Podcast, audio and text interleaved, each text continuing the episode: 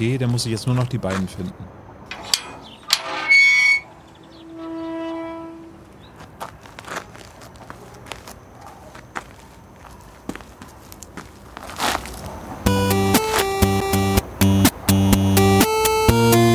Ja, Sebo? Wo seid ihr? Ja, du musst von diesem Parkplatz da eigentlich nur 200 Meter geradeaus und dann links und dann siehst du uns schon. Ja, okay. Bleibt, wo ihr seid. Ich bin gleich da. Ja, nee, wir laufen schon nicht weg. Ist das Olaf? Nee, weißt du, aus lauter Verzweiflung habe ich Knie Knobel angerufen. Sag ihm, er soll sich beeilen. Olaf? Tom Ja, sagt, ja, ja. Ich hab's schon gehört. Bis gleich.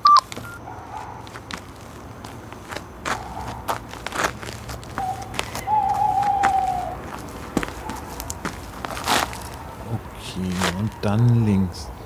Ah, da seid ihr ja. Was macht ihr denn hier hinter diesem Gitter? Das ist hinter uns zugefallen und hat uns in diesem Mausoleum eingesperrt. Okay, und was macht ihr mitten in der Nacht auf dem Friedhof? Ja, also, also das ist mir jetzt ein bisschen unangenehm.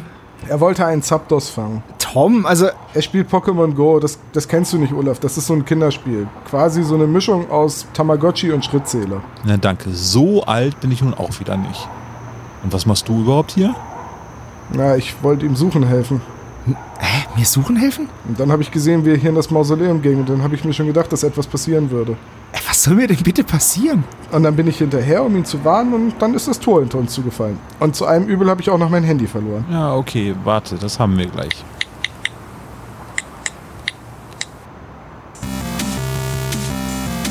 Ah, hier liegt es doch. Ach, guck mal. Du hast auch Pokémon Go. Gib mir das Handy. Ja, nee. Glückwunsch zum neuen Zapdos, Tom. Was? Ey, du hast mir Zapdos geklaut und versucht mich hier einzusperren? Ich konnte nicht zulassen, dass du die Arena eroberst. Tom, ich dachte, wir sind Freunde. Freunde? Als ob ich mit so einem Abschaum aus Team Valor befreundet sein könnte. Oh Gott. Heißt es etwa, Sehr richtig, ich bin stolzes Mitglied von Team Mystic. wie konnte ich mich nur so in dir täuschen? Jungs, also ihr nehmt das Spiel schon zu ernst. Äh, Schaut mal, ich habe auch gerade erst angefangen. Welches Team? Oh, jetzt bin ich gespannt. Team Instinct?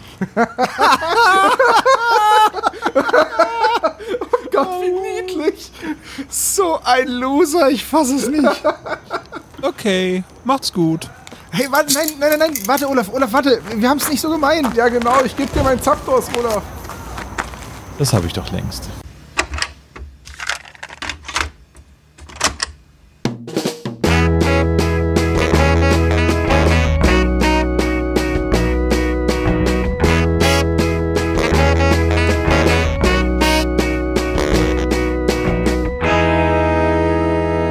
Der spezial gelagerte Sonderpodcast. Drei Jungs analysieren jeden Fall. Hallo und herzlich willkommen zum spezial gelagerten Sonderpodcast. Ich bin der Tom und bei mir sind meine beiden geschätzten Kollegen Olaf und Sebastian. Guten Tag. Servus. Wir sind vollständig, wir sind zu dritt. Das bedeutet wohl, dass wir heute über eine Hörspielepisode reden wollen. Und zwar reden wir über die beste Tim und Struppi-Folge, die Ben Nevis je geschrieben hat. WhatsApp aus der Krypta.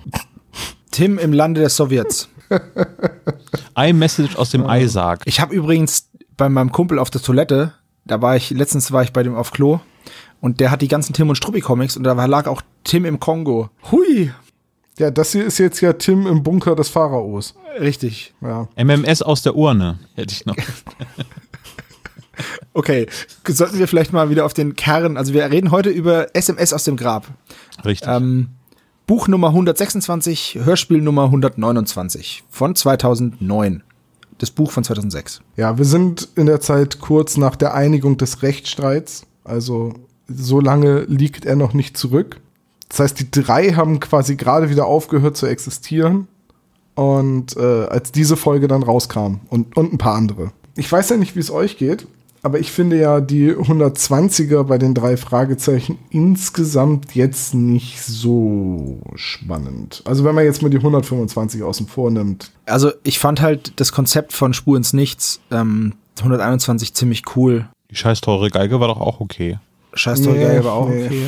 Ich bin kein großer Freund vom Geister Canyon. Allerdings äh, mag ich die Geschichte ähm, Schre der Schrecken aus dem Moor. Und den habe ich schon so lange nicht mehr gehört, dass ich gar nicht mehr weiß, um was es geht. Das ist äh, die Folge, wo Peter als Nachtwächter in dem Museum arbeitet. Ah ja, das ist Von Nacht in Angst. Ja, die ist aber doch gar nicht so schlecht. Mit der Moorleiche. Nee, die mag ich auch, aber so, aber das ist für mich so das eine Highlight in den 130ern. Der Rest so schwarze Madonna, Fußballfieber, der, das, das kann ja alles nichts mit anfangen. Was mir da sehr gut gefallen hat, ist, dass ähm, das äh, Museum aus Nacht in Angst nochmal vorkommt und es quasi einen neuen Museumschef gibt. Also das ist quasi das lebendige. Der alte sitzt ja auch im Gefängnis. ja, ja, ich weiß eben, aber es ist das lebendige Rocky Beach, was da ganz gut eingehalten wird. So, das äh, hat mir sehr gut gefallen. Ja. Vor allem ist ja Nachts im Museum, nee, wie heißt die Folge? Nacht in Angst ist ja auch von André Marx.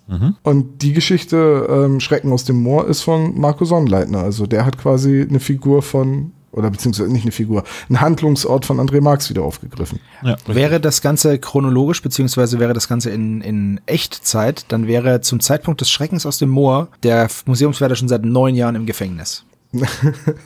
Der wäre schon wieder draußen. Vermutlich, ja. Wegen, gut, wegen guter Aber bevor Führung. wir, bevor wir jetzt hier gleich in Medias Res gehen, äh, wollen wir doch eine Kategorie nicht vergessen, was wir so in letzter Zeit gehört haben, oder? Wenn du so anfängst, heißt es ja, dass du was gehört hast, über das du reden willst. Ja, habe ich auch. Ja, dann bitte. Und zwar habe ich ähm, einmal einen Musiktipp und einmal einen, ja, einen Podcast beziehungsweise Hörspielhybriden. Ähm, fangen wir damit mal an. Und zwar heißt es Der Abgrund und ist von Melanie Rabe und ist in, im Podcast-Format, aber ist ein, ein Hörspiel. Ähm, ist auf zehn Folgen an, ähm, angelegt oder ausgelegt.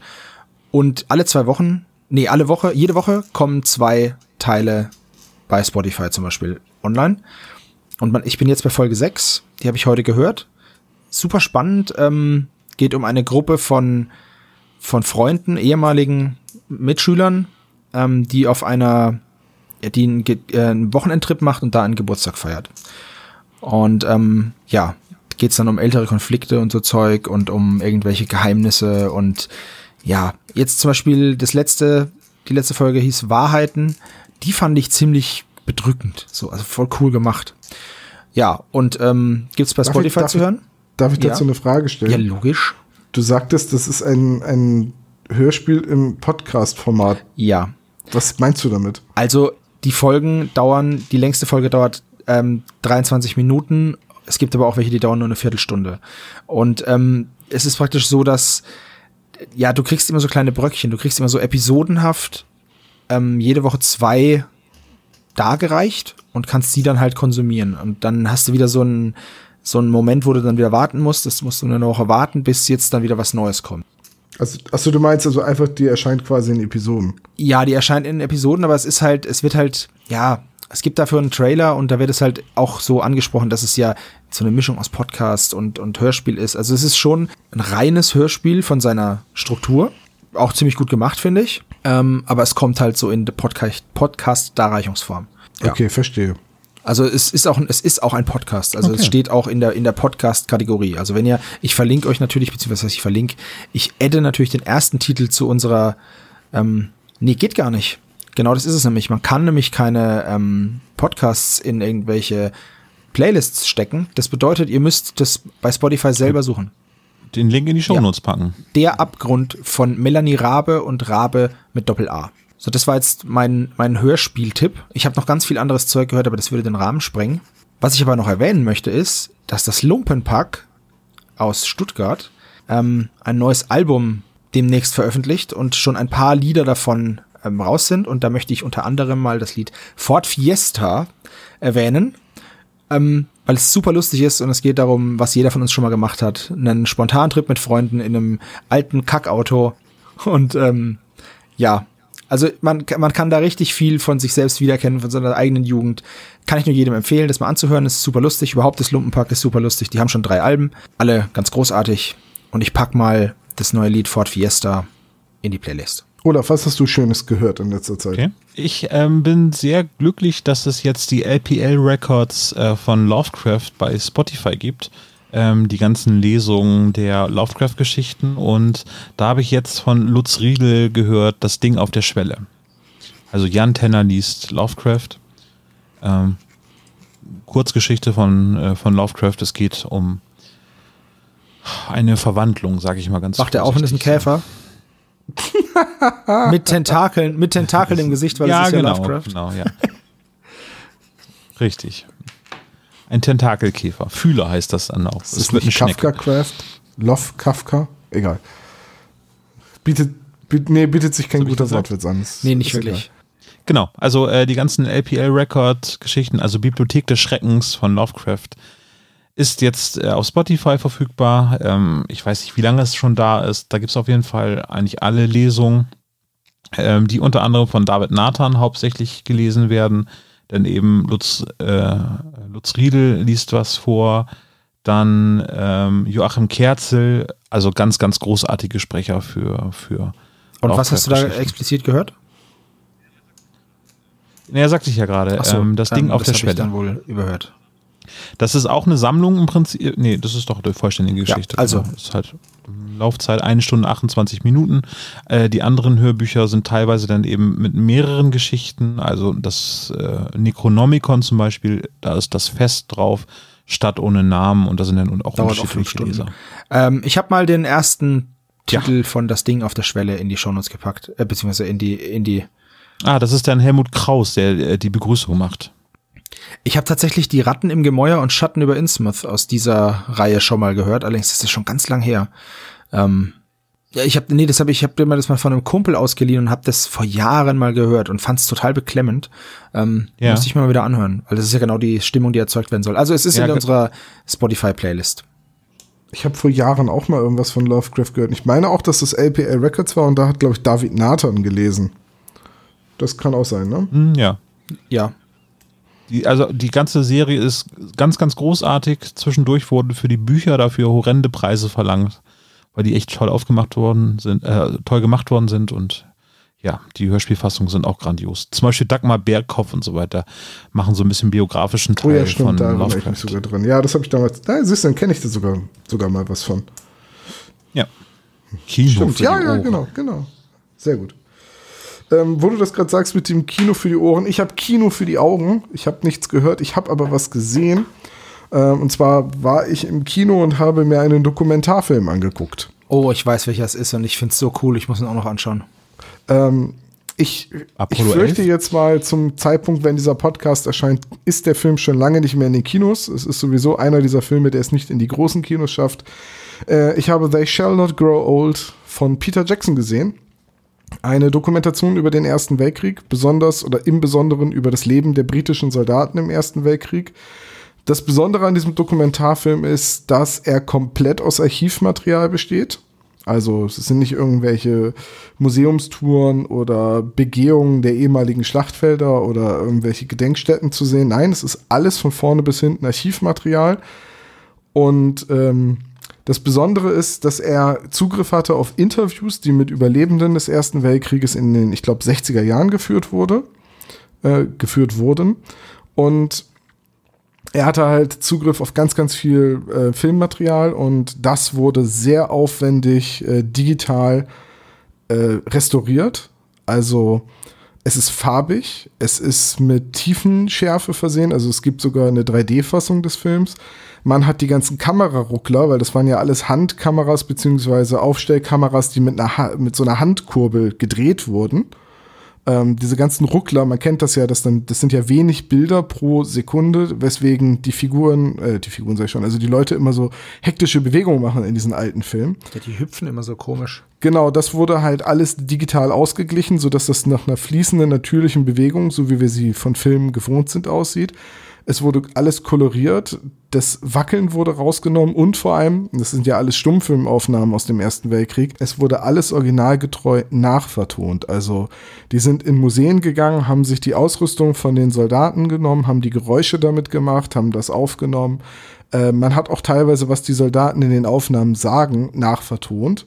Und zwar hat man Lippenleser hingesetzt und hat äh, denen den Auftrag gegeben, analysiert mal, was derjenige in der Szene wahrscheinlich sagt. Dann hat man das mit Synchronsprechern quasi aufgenommen. Also man hat gemutmaßt, was in der Szene wohl gesagt wurde. Also gibt dann zum Beispiel eine Szene, wo einer der Soldaten in die Kamera guckt und sagt, hey, guckt mal, wir sind, äh, wir werden aufgenommen, so we're in the pictures. Ähm, und äh, da, darüber erzählen halt die britischen Soldaten ihre Erlebnisse aus dem Ersten Weltkrieg und ähm, es ist unglaublich interessant, es ist unglaublich ähm, welchen Aufwand die betrieben haben, um dieses Bildmaterial zu restaurieren.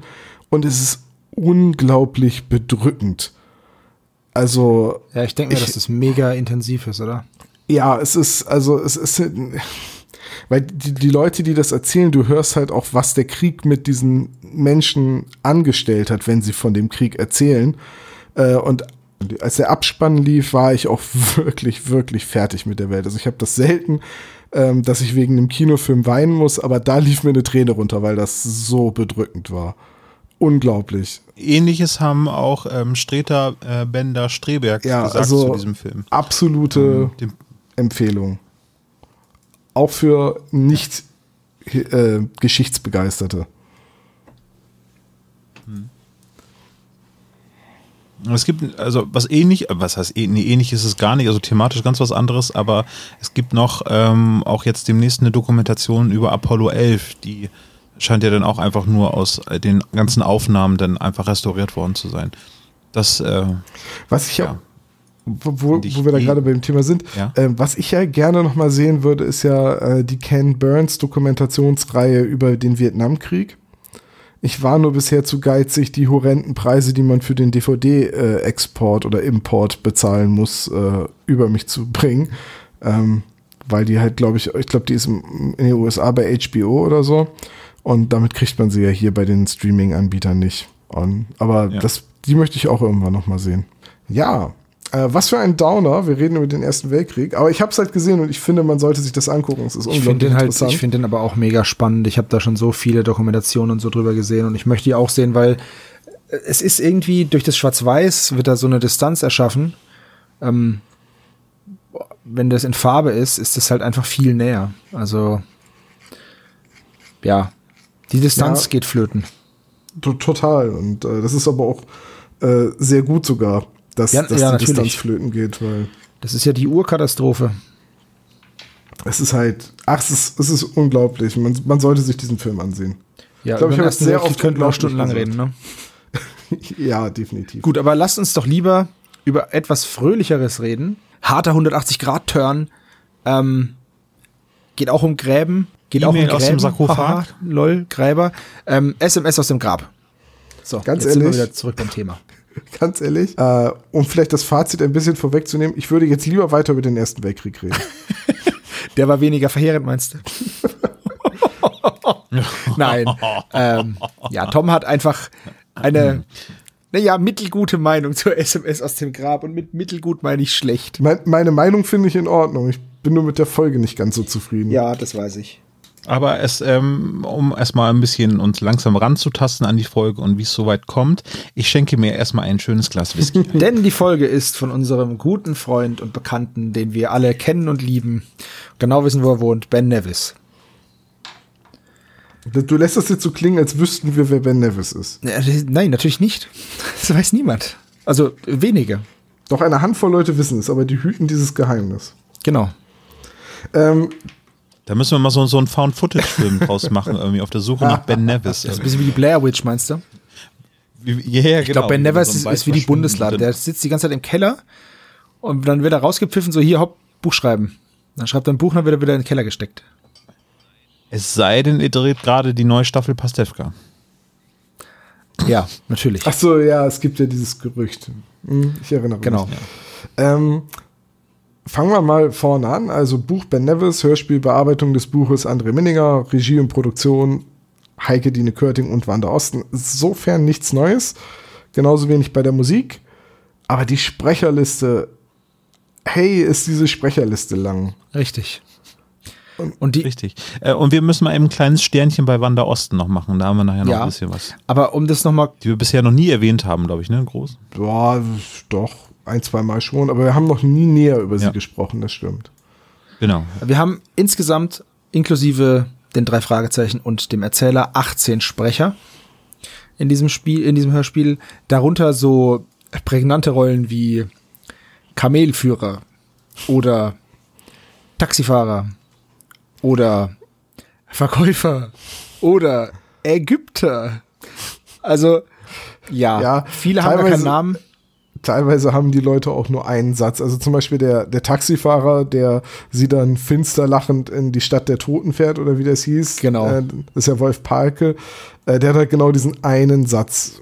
So. LOL, Stadt der Toten. So, Hoffel. so Ja, wir sind ja bei, auch wir sind ja bei. SMS aus dem Graben, da hat man so gesprochen. Das stimmt, damals. Ja. Ja, das Damals ist auf, der, auf dem Nokia 3310. Mit dem konntest du auch noch eine Bierflasche aufmachen. Hattest du so ey. eins? Ich, ich hatte erst ganz spät ein Handy. Also als in meinem Freundeskreis schon alle ähm, Handys hatten, habe ich mich irgendwann dazu bereitschlagen lassen, mir auch so ein Prepaid-Handy zu holen. Und dann habe ich mir gebraucht ein 3310 gekauft. Das hatte ich dann eine Weile. Und dann hatte ich wieder, Und hat immer noch zwei dann Balken, hatte ich oder? wieder jahrelang kein Handy. Ähm, ich habe das nie viel genutzt und erst, ich glaube, 2008 habe ich mir dann wieder ein Handy zugelegt, weil ich nämlich die Geburt meiner Nichte verpasst habe, weil man mich nicht erreichen konnte. Ja, das ist natürlich doof. Ähm, Auf der anderen Seite hätte ich eh nicht viel tun muss- können. Ich bin weder Arzt noch Hebamme, aber gut. ja, das ist wohl richtig. Aber heißes Wasser und Handtücher hättest du schon bringen können, ne? Also, Wie so Naja, ein Umpa Lumpa. Sei es drum. Ich würde ehrlich gesagt auf die kleinen Rollen gar nicht so viel eingehen wollen, weil Nee. da gibt es nicht viel, so viel zu wir müssen sagen. erstmal die, die neue Folge SSP Investigativ herausbringen, weil uns ist in der Sprecherliste etwas Und zwar aufgefallen. in Da allen gibt es nämlich- einschlägigen Online-Quellen. Ob man jetzt bei rockybeach.com, drei Fragezeichen.de oder im drei Fragezeichen Wikia guckt, überall ist ein und derselbe Fehler. Und ich frage mich, ob der sich vielleicht von einem Fehldruck auf der CD oder so weiter vererbt hat. Ich habe gerade die CD in der Hand und da ist es tatsächlich so, das ist äh, die Quelle des Ah Fehlers. ja, okay, gut. Dann können die Seiten alle nichts dafür, weil sie haben es einfach von dem von der Primärliteratur sozusagen abgeschrieben. Nein, äh, in, den- in den meisten Quellen, die man guckt, wird Alaeddin, der Taxifahrer, als Robert Niesler ausgewiesen. Aber wenn man die Stimme kennt, weiß man, dass Robert Niesler Herrn Abbas spricht. Die scheinen vertauscht zu sein, die beiden Namen. Und dann wäre es äh, Alaeddin von Abdul Kader Diab gesprochen. Und äh, das klingt auch realistisch für mich, denn äh, er spricht ja auch Arabisch im Hörspiel. Und das klingt, äh, das klingt gut, das klingt nicht auswendig gelernt. Richtig. Ja. Deswegen. Nur mal kurz, um den Elefant im Raum anzusprechen. Alaeddin ist natürlich Aladdin, ne? Und sein Taxi ist in Wirklichkeit ein fliegender Teppich. ja. So wie später die Polizei Der Elefant ist aber eine Konfettikanone, das musst du schon. Das ist richtig, ja. Ja, ja, und Verstehen. alle Affen sind Aschenbecher. Affenbecher. Ja, und die Sparschweine sind in Wirklichkeit Nachttischlampen. Aber das sind Füller, auch wenn die Füller alle aussehen wie Feuerlöscher. So, der Klappentext. der Klappentext. Mal, mal eben die Frage, ähm, waren wir mit den Sprechern jetzt schon durch? Ja, es ist ja sonst, ähm, Weil ich hätte jetzt noch mal darauf hingewiesen, dass wir wieder Klaus Dittmann und äh, Utz Richter haben. Über die haben wir bei, bei Botschaft von Geisterhand schon gesprochen. Ja, Es liegt daran, dass Richtig. Robert George halt wieder da ist, ne? Also, was wir Ja, da noch, was wir da noch zu den Sprechern sagen sollte bei Laila, aber da kommen wir ja dann im Verlauf des, der, der Besprechung noch dazu. Gut, dann, dann der Klappentext. Als Rubbish George, der schrullige Tramp aus Rocky Beach, von einem auf den anderen Tag verschwindet, ahnen Justus, Peter und Bob sofort, dass hier etwas nicht mit rechten Dingen zugeht. Zwischen den wenigen Habseligkeiten des wunderlichen Mannes finden die drei Detektive einen rätselhaften Brief. Die Spur führt zu den Pyramiden in Ägypten. Welches Geheimnis aber will Rubbish George dort lüften?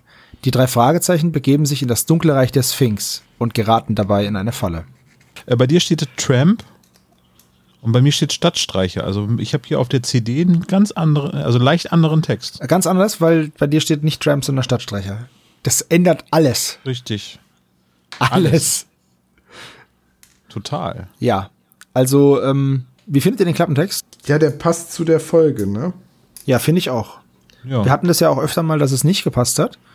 Oder beziehungsweise irgendwie an der Folge vorbeiging, aber den finde ich, der stimmt ja. Naja, so klingt das so, als wenn man die ersten paar Seiten gelesen hat vom Buch und daraus den Klappentext geschrieben hat. Finde ich ganz gut. So, Ähm, ja, ja. kann man so machen. Aber ähm, es liegt, glaube ich, auch daran, dass äh, so die ersten Szenen, die in dem Hörspiel stattfinden, tatsächlich so ein schöner Einstieg in die Folge sind. Genau. Weil in der ersten Szene befinden wir uns in Rubbish Georges Hütte und sind mit Peter auf der Suche nach eben jenem. Und das findet ihr eine gute Szene? Nein, aber eine gute Einstieg. Szene, aber es ist ein, ein Prolog halt, irgendwie, also eine Hinführung zu dem Fall.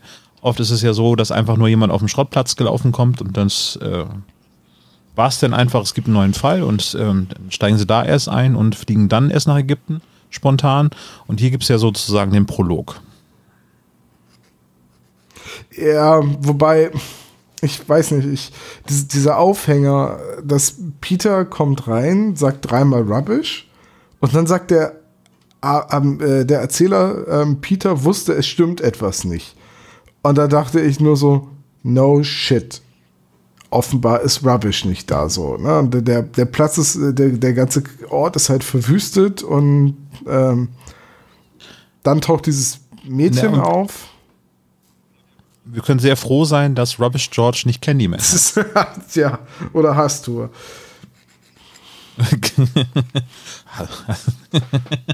Sehr gut. Props an Tom. Ah, ich, ich weiß nicht, ich finde auch diese, diesen Einstieg mit, mit Laila und dass Peter ihr dann erklärt, dass er Detektiv ist und alles ähm, und sie ihm dann gleich vertraut und dann hört Peter etwas, geht hin, wird niedergeschlagen und die Szene ist vorbei.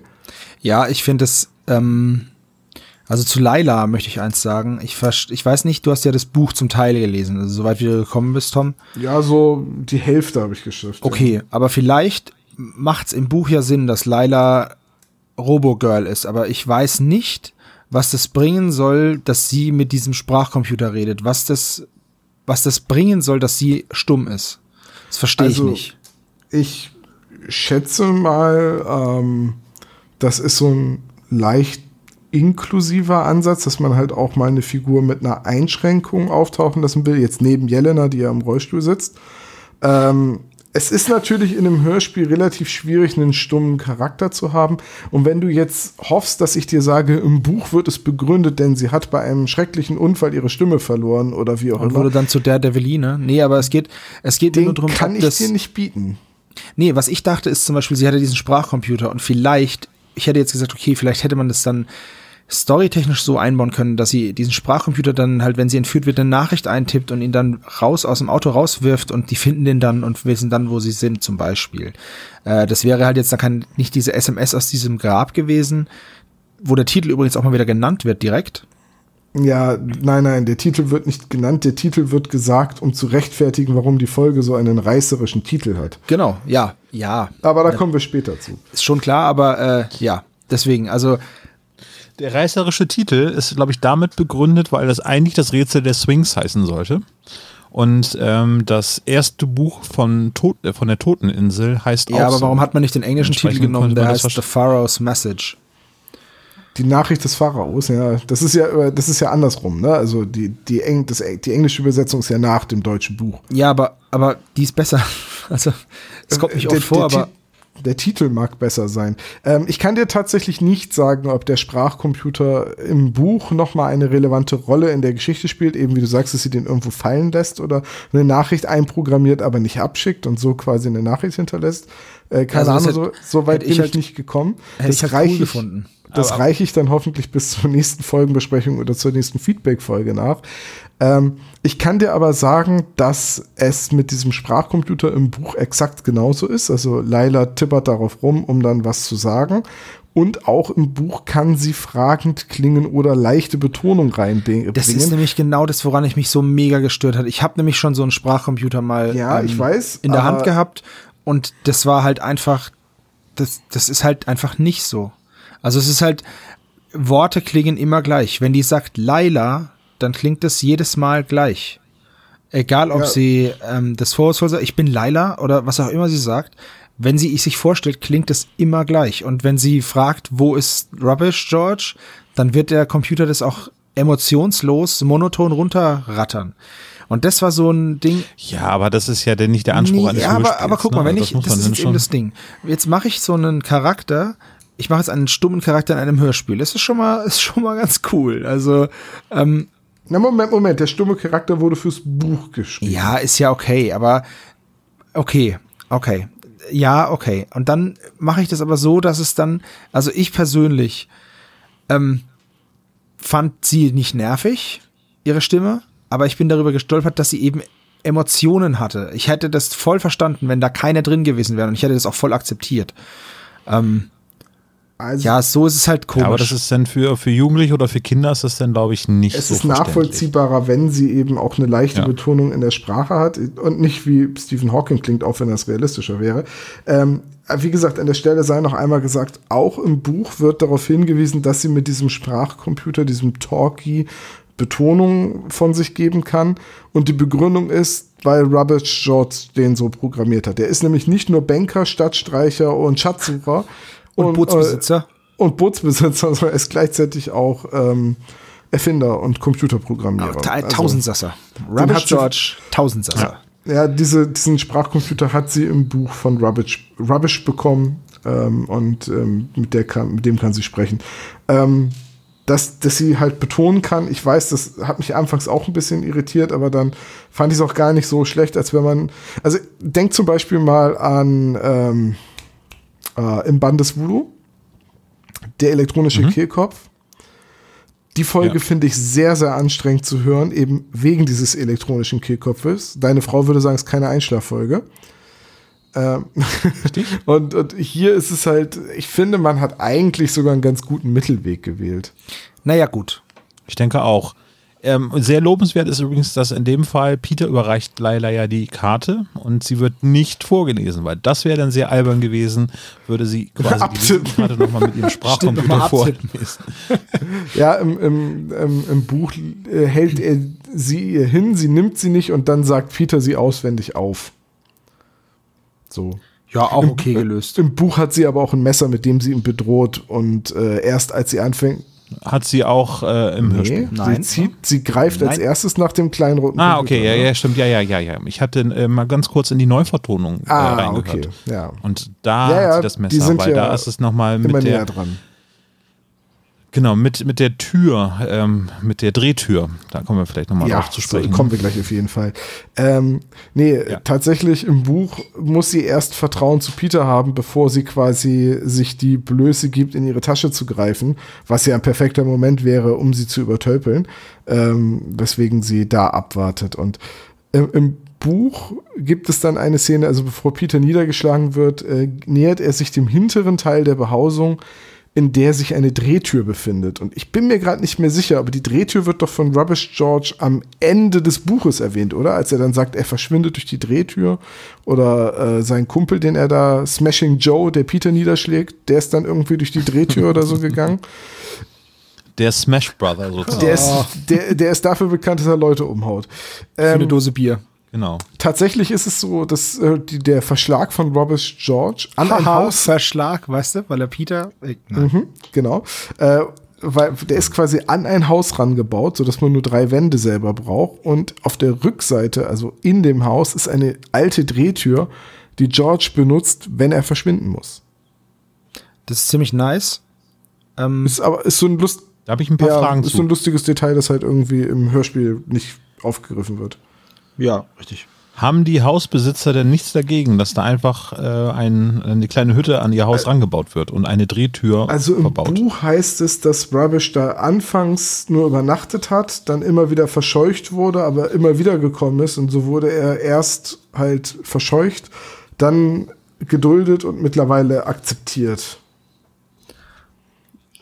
Dann geschätzt und dann verehrt, und jetzt gehört und verehrt, und dann verehrt und angeschrien. Gut, also das ist die erste Szene.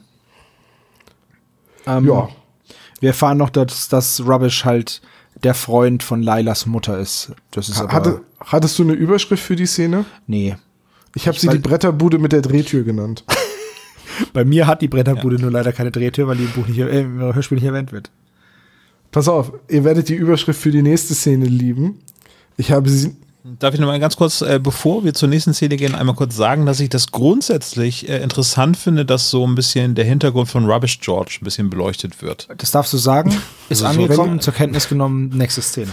Wenn das jetzt ein, wenn das jetzt ein glaubwürdiger oder spannender Hintergrund von Rubbish George wäre und nicht sowas total überzogenes, okay, aber gut, in Ordnung. Ähm, aber an dieser Stelle wusste ja, man das ja noch nicht. Ja, Ach, du meinst, man kann sich jetzt auch.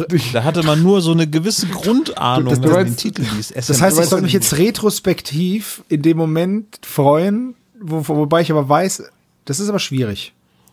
Du meinst also, an dieser Stelle war man noch in freudiger Erwartung. Ja, es ist so ähnlich wie, oh, Episode 1 und 2 und 3 kommen und da wird die Geschichte von Darth ja, Vader erzählt. Das, war cool, Mann. Und dann gibt's und den. und Jar Jar ja, Egal.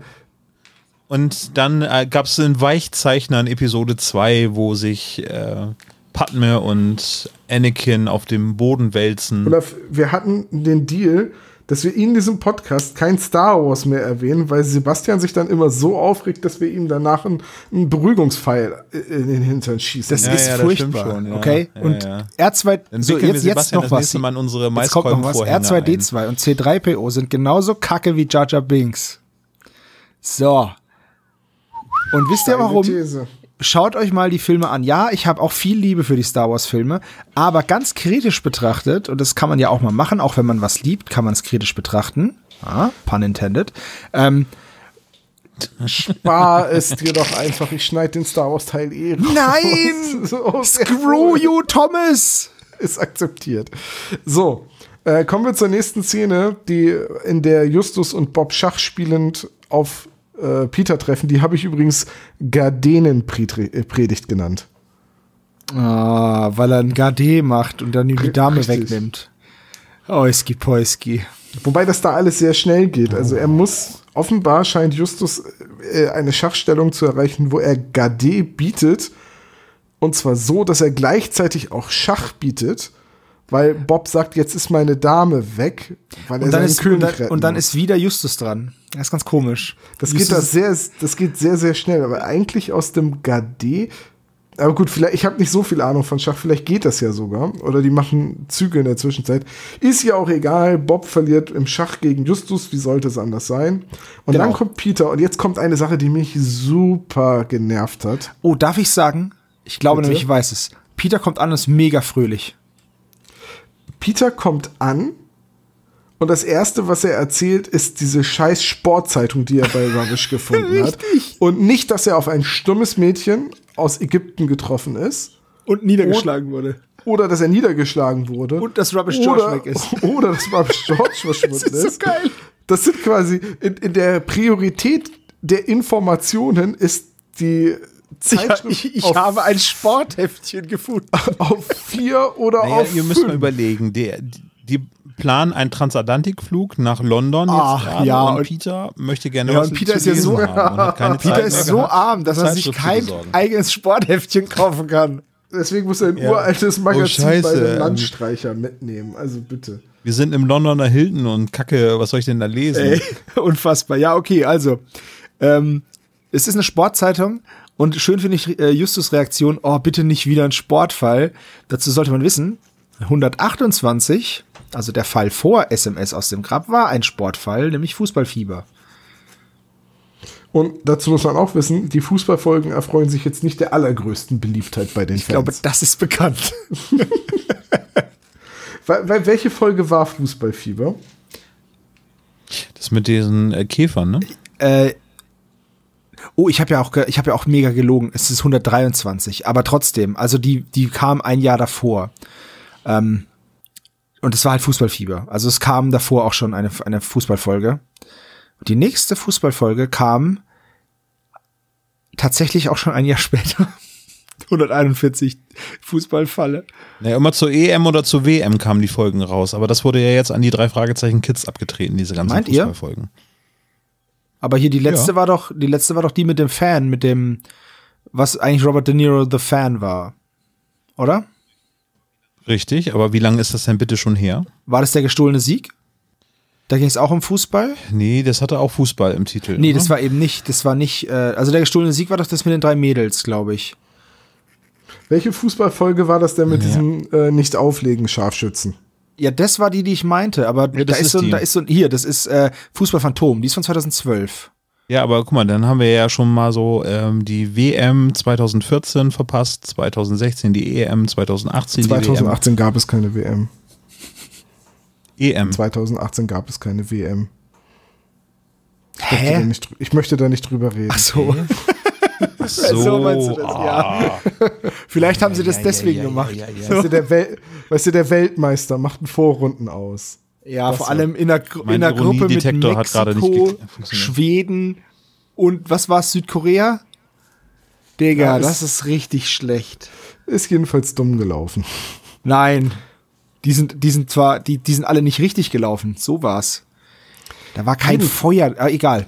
Jedenfalls, Ministry of Silly Ja. Walking, würde ich sagen. Jedenfalls erfährt man jetzt, dass Rubbish George ein Fan von Manchester City ist, also auch noch von der uncoolen Mannschaft aus Manchester. Aber nur im Buch.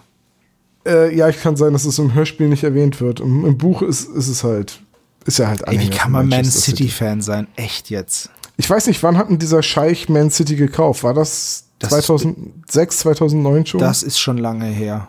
Na dann, dann verstehe ich es wirklich nicht.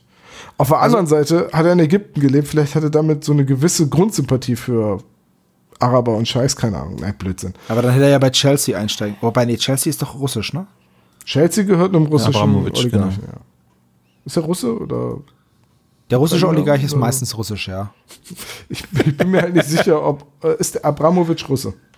Ich glaube ja. Ist egal. So, dann erzählt Peter so grob von Laila, die dann ja auf auftaucht, die dann ja auch auftaucht und äh, Justus sofort das Magazin wegnimmt und Justus ist äußerst uncharmant zu ihr. Im, Oh, stopp, stopp, stopp. In dem denn? Magazin haben wir jetzt noch in der Szene ohne Laila, finden sie schon die Briefe. Also diesen doppelseitigen Brief, der vier Jahre alt ist. Der handschriftlich rein, Der nachträglich reingetackert wurde. Wie auch immer, reingeklebt, reingetackert, reingelegt. Da ist der Brief auf jeden Fall noch drin. Und da findet man schon, da wird er auch vorgelesen und mit diesen ganzen, ja, mit dieser ganzen Rätselgeschichte halt. Ja, aber da das ganze Rätsel ein einziger MacGuffin ist, bin, Ja. will ich da eigentlich gar nicht weiter drauf Nee, ich wollte eingehen. nur sagen, dass wir das in dieser, in dieser Szene, in der zweiten Szene erfahren wir das eben schon, dass es halt um diesen Rätseltext geht. So, und dann taucht Laila auf. Wie gesagt, nimmt Justus das Heft weg und so weiter und so weiter. Ähm, Im Buch habe ich erst einen Anfall bekommen. Und, und dann später musste ich mich revidieren. Also ich habe mich, als ich angefangen habe zu lesen, aufgeregt, ähm, dass gesagt wird, dass Justus kein Interesse an Mädchen hat und dass Tante Mathilda immer noch hofft, dass Justus vielleicht doch noch mal so ein bisschen äh, entdeckt, dass es halt auch Mädchen gibt. Ähm, und da habe ich gedacht so, hallo, Brittany, das ist doch noch gar nicht so lange her. Und im Buch fängt es halt genauso an. Ne? Es ist ein bisschen wie im Hörspiel. Justus ist voll der Arsch zu ähm, der guten äh, Laila. Und dann wird in einem Satz erwähnt, vor kurzem hatte er erst Brittany kennengelernt und seitdem ist er sehr misstrauisch, wenn es um Frauen geht. Das finde ich dann aber schön. Ja, das, mich hat diese, dieser vermeintliche Kontinuitätsfehler auch sehr gestört, weil ich dachte, das ist auch noch nicht so lange her. Das, das kann man doch noch irgendwie einbauen in die Geschichte, dass Justus misstrauisch ist wegen Brittany. Und dann kam es tatsächlich und dann dachte ich, ja, okay, man sollte das Buch halt zu Ende lesen, bevor man meckert. Weswegen ich mich jetzt mit der weiteren Kritik auch zurückhalten muss, denn ich habe es ja nicht zu Ende gelesen. Ist eh immer gut, wenn man ein, ein Medium komplett konsumiert und dann erst darüber redet. Ja, also das Hörspiel habe ich mehrfach gehört. Also reden wir über das Hörspiel. Ja, habe ich auch viermal gehört in der Vorbereitung. So, also. Ähm, ja, dann erfährt man in dieser Szene noch ein bisschen was über Rubbish George, nämlich, dass er wohl Geld unterschlagen hat und nicht zu knapp, 100.000 Dollar. Ähm, als er in Ägypten als, als Banker gearbeitet hat, da lernen wir wieder mal, ne? Banker, den kannst du nicht trauen. Zack, landen sie unter der Brücke. Und dann ist er eben geflohen vor der Polizei aus, aus Ägypten und ja, alles sein ganzes Hab und Gut wurde halt gepfändet. Und jetzt wissen wir auch, dass vor fünf Jahren Rubbish George noch gar nicht existent war. Also da war er noch George Cooper und nicht der Müllschorsch. Und dann entscheiden sich die drei Fragezeichen, dass es doch eine töfte Idee wäre, jetzt einfach mal flott nach, äh, nach Ägypten zu düsen und Laila zu helfen beim Suchen nach äh, dieser Kammer der Erkenntnis, um die es eigentlich geht, ähm, dieser Sphinx, dieses Sphinx-Rätsel eben zu lösen. Kann man der Erkenntnis oder der Weisheit? Ja, das Erkenntnis, ist nämlich, das Erkenntnis, wechselt nämlich auch Ja, ja. und am Ende will Peter ähm, nämlich dann auch in die Kammer der Weisheit. Davor habe ich mir aber immer notiert, dass es die Kammer der Erkenntnis war. Ich habe mir das aber so zusammengereimt, aber da kommen wir ein. Lass uns das später. Ja, das ist mir gar nicht aufgefallen, dass die da mischen. Nee, er stammelt, äh, so. weil äh, die Weisheit äh, ist mit der Swings und äh, er stammelt doch, weil dieser stechende Richtig, Blick er stammelt und fängt Gestalt, an mit die Weisheit, aber er ähm, sagt dann, ich möchte in die Kammer der Weisheit. Also ich, ich habe mir das nämlich extra zwei, dreimal angehört, ähm, nochmal, weil ich mir nicht, weil ich gedacht habe, ich hätte es vielleicht überhört oder so, aber er hat es einfach, es wurde in dem Moment einfach falsch gesagt. Ist aber Ja, nicht so ja. wild, es ist dasselbe. Passt ja eigentlich dann auch ganz gut zur Rolle, dass Peter, der sich solche Dinge eh nicht so merkt, weil sie ihn nicht so interessieren, dann da vielleicht ein bisschen durcheinander. Geil wäre es halt gewesen, wenn die Gangster sagen, nee, sorry, ist die falsche Losung. so, nee, das, dich nehmen wir Das- nicht aus. Das nebenan. genau.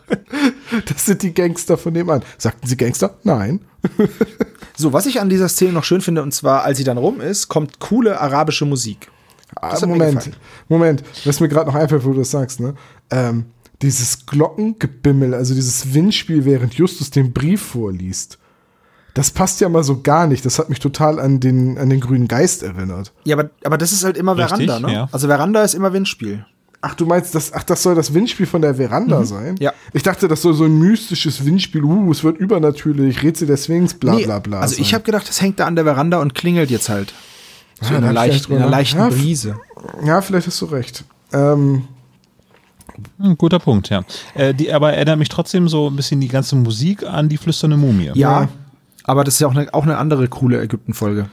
die Musik, also wie gesagt, Tim und Struppi, Indiana Jones, das hätte alles gepasst bei drei Fragezeichen. Ja, ja. hm. Also ich fand die Musik cool, mir hat's gefallen.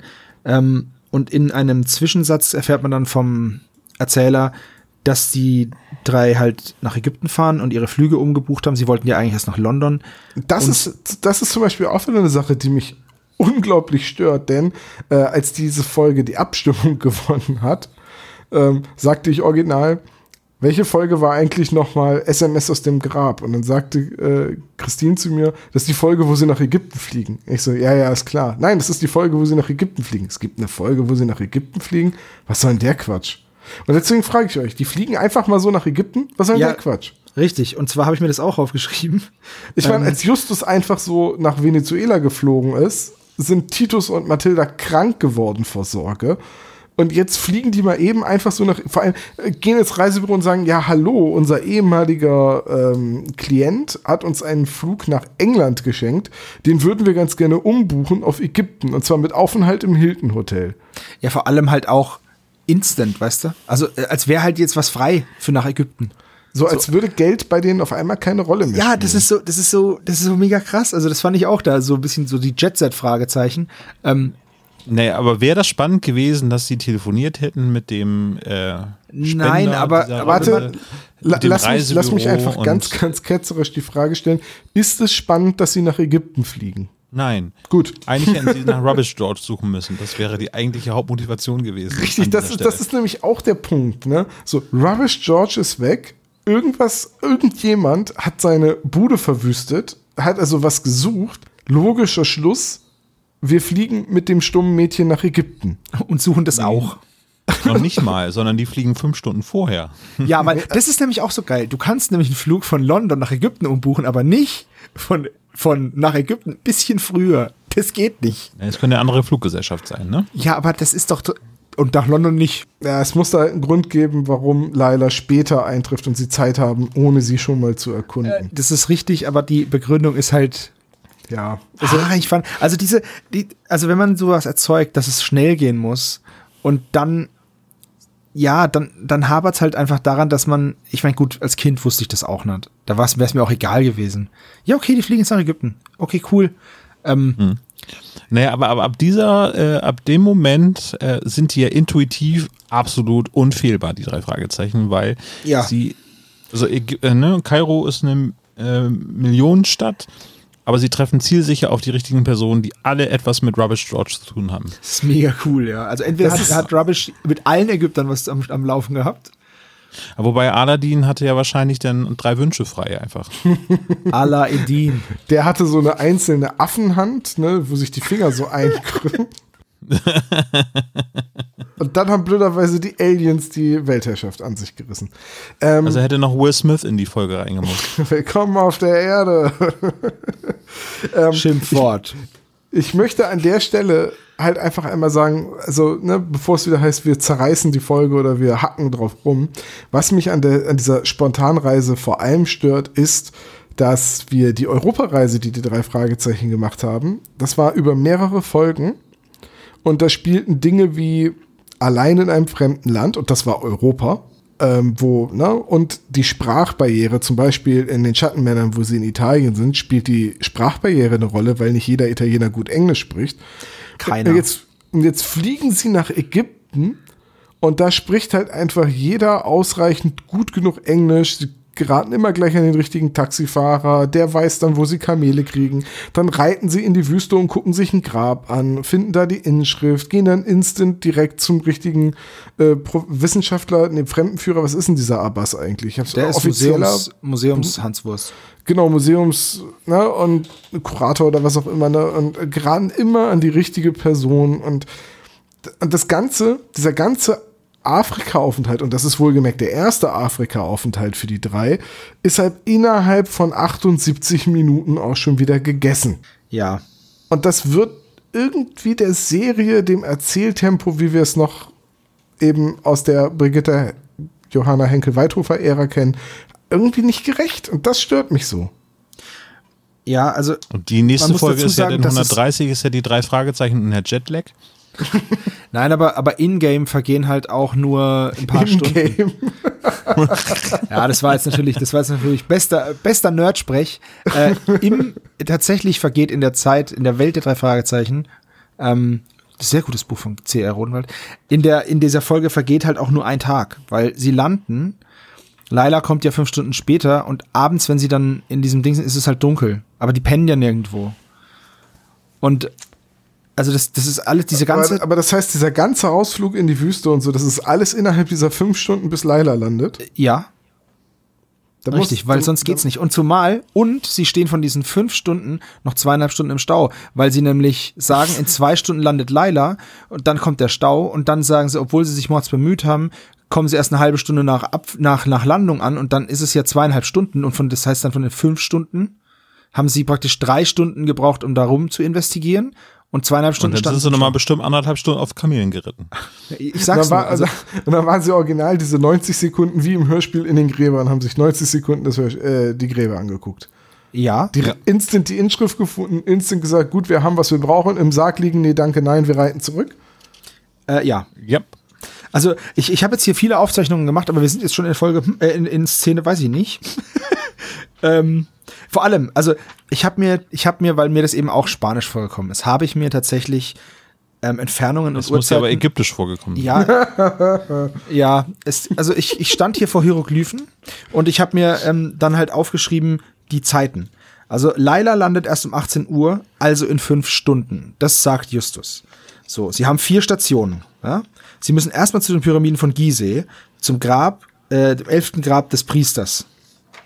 So, dann fahren sie mit dem Taxi ähm, und gehen zu, kommen dann zu diesem Kamelplatz. Dort handeln sie mit den, mit den Arabern und ähm, es wird viel Yalla Yalla gesagt und äh, alles kostet Geld. Trat, trat.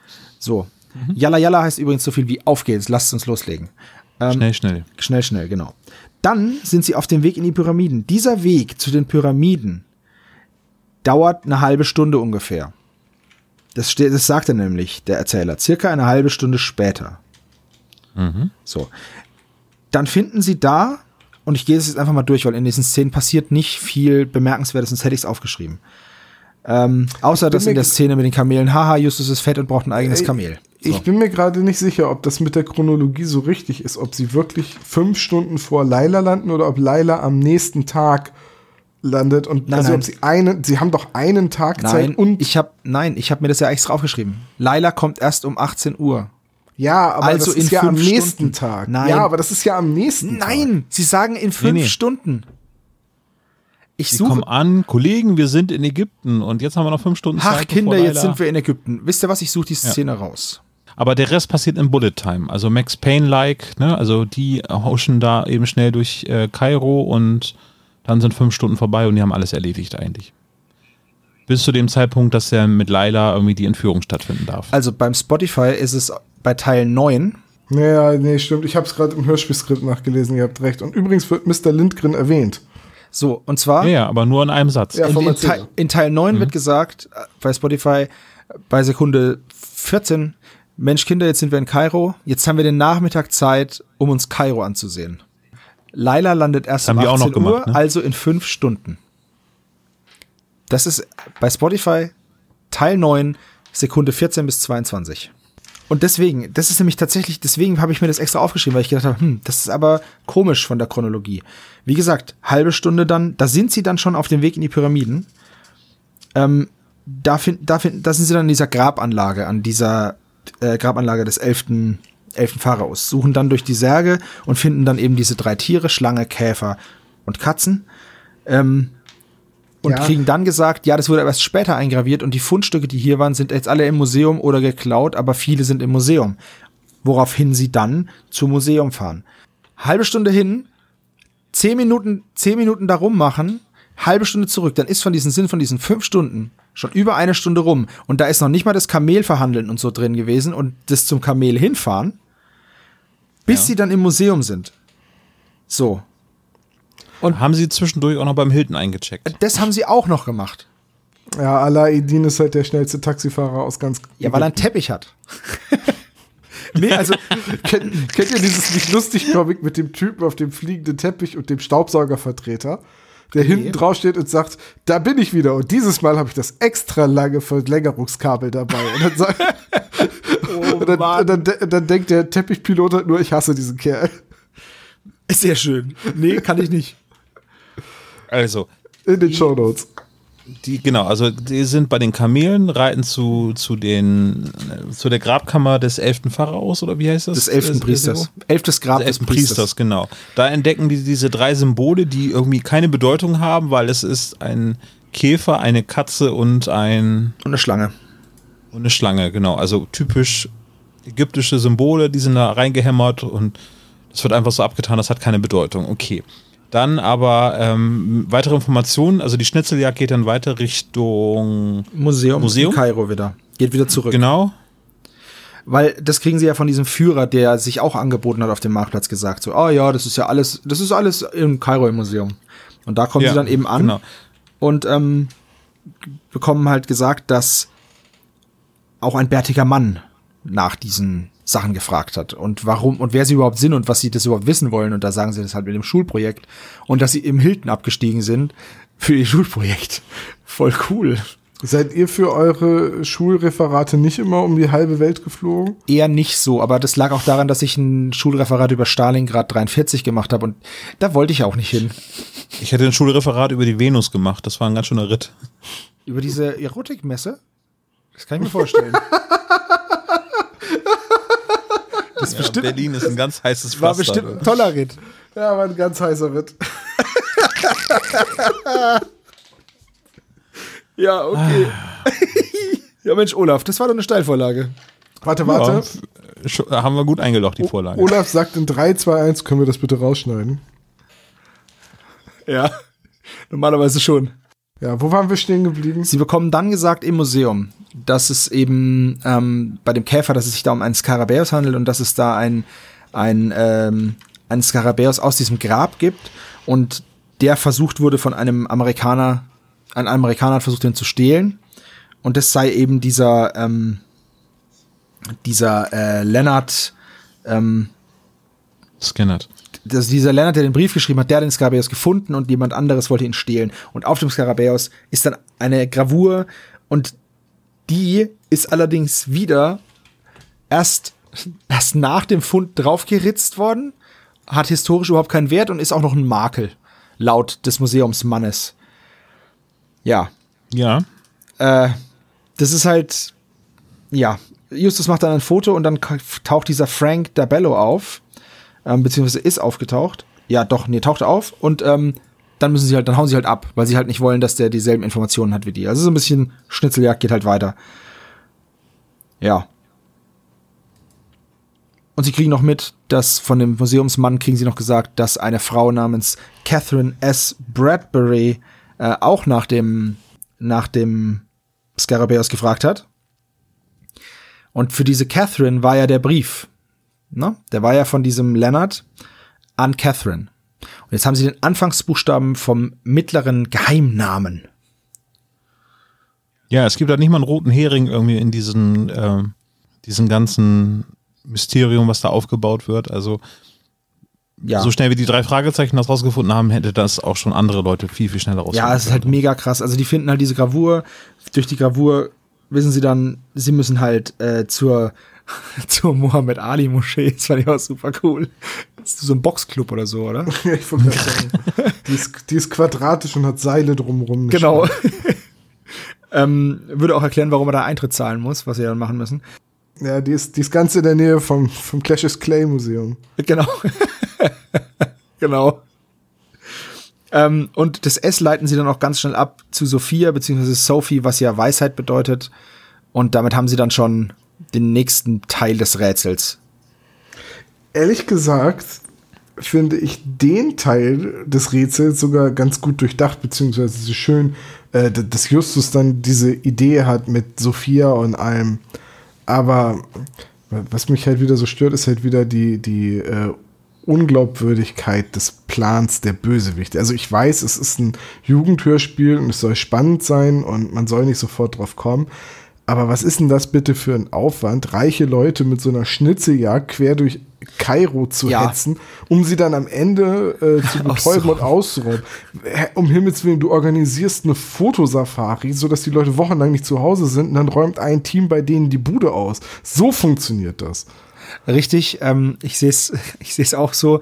Ähm, der Aufwand, der da betrieben wird, nur um ein bisschen Raubüberfall zu machen, ist Was halt kostet hart. das denn bitte, einen Bunker umzubauen, dass er aussieht wie ein altes Grab? Ja, da brauchst du ein bisschen Leim und Sand. Ne? Ja, plus diese krasse Sphinx da reinzubauen mit dem K.O.-Spray. Da, Das K.O.-Spray wird auch später nochmal gut. da brauchst du ja hunderte Mannstunden und wahrscheinlich Tausende von Dollar, ich, in, an, weil mir jetzt keine richtige Währung einfällt. Ähm, das ist doch einfach bescheuert. Ja, tatsächlich. Und ähm, es ist halt, es geht auch diese Schnitzeljagd geht auch immer so weiter. Also sie finden halt Ja. immer mehr Hinweise. Auf dem Skarabäus dann zum Beispiel eben diese Moschee und die, und die Buchstaben Siegel und noch ein kleines Kreuz. Also als wäre da hinten drauf halt noch so eine, so eine Landkarte eingekratzt in den Skarabäus. Ähm, Hat Ägypten nicht Pfund als Währung? ägyptische Guinea haben die doch, oder? Ich dachte, die wären jetzt mittlerweile auch in der Eurozone. Ist nicht jeder in der Eurozone? Nee, außer England. Aber die sind ja wieder raus. Ich weiß es ehrlich gesagt gerade nicht, was die Währung von Ägypten ist. Soll ich mal nachsehen? Ägyptisches Das Pfund. ist die ägyptische Währung. Pfund ist die Währung von Ägypten. Ein Pfund ist etwa 100 Piaster. Genau. Was sind denn diese Guinea, die sie dann sagen? Also es, Guinea ist ja. Groschen oder wahrscheinlich? Eine Guinea ist ja eine alte. Der arabische Name ist das. Ah, okay. Also 100 ägyptische Pfund sind Entschuldigung, ich übrigens habe Tom unterbrochen. Vielleicht können wir doch Tom nochmal sagen. Guinea ist ja, eine, ist ja ein Bestandteil der alten englischen Währung. Ah, okay. Deswegen sagen sie das dann wohl. Du, du, du hast ja im, also Ägypten war ja auch mal englisch besetzt. Ähm, und äh, du hast ja in, in der englischen Währung, die haben ja Halfpence, Shillings, Pennies, Guineas, Crowns, Half Crowns, Pfund. Und, und das ist ja total bescheuert. Ich, ich kann es mir immer nicht merken. Ich glaube, irgendwie früher waren 21 Pennies ein Schilling. Und äh, es ist ein ganz krummes System. Die haben ja erst irgendwann im 20. Jahrhundert dieses 100er-System eingeführt, wie eigentlich alle anderen Währungen auch. Ja, nur nicht bei den ähm, Entfernungen und beim Gewicht und so. Da haben sie noch Stone. Von, Naja. von daher keine Ahnung, ähm, ob das Guinea sich daher ableitet oder warum die zu einer Münze Guinea sagen, keine Ahnung. Aber ihr dürft jetzt mal schätzen, was ein ägyptisches Pfund, was 100 ägyptische Pfund in Euro sind. Wird doch in der 100 Folge ägyptische gesagt. Pfund sind wie viel Euro? Nach aktuellem Währ Nach Währungskurs? aktuellem Währungskurs. Rate 30. mal. Du sagst 30, Olaf? 40. 5,36 Euro. Okay, gut. Also kostet das Kamel für zwei Stunden einen poppigen Zehner. Das finde ich fair.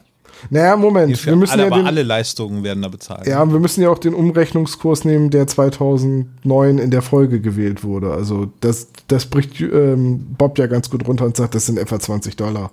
Lasst mich das überprüfen, denn man kann tatsächlich bei bei dem Währungsrechner, den ich habe, wir nehmen jetzt den Juli 2009. Äh, dürft ihr noch mal raten? 5,30 Euro. 12,75 Euro. Siehst du, das ist ziemlich abgewertet worden durch den arabischen Frühling.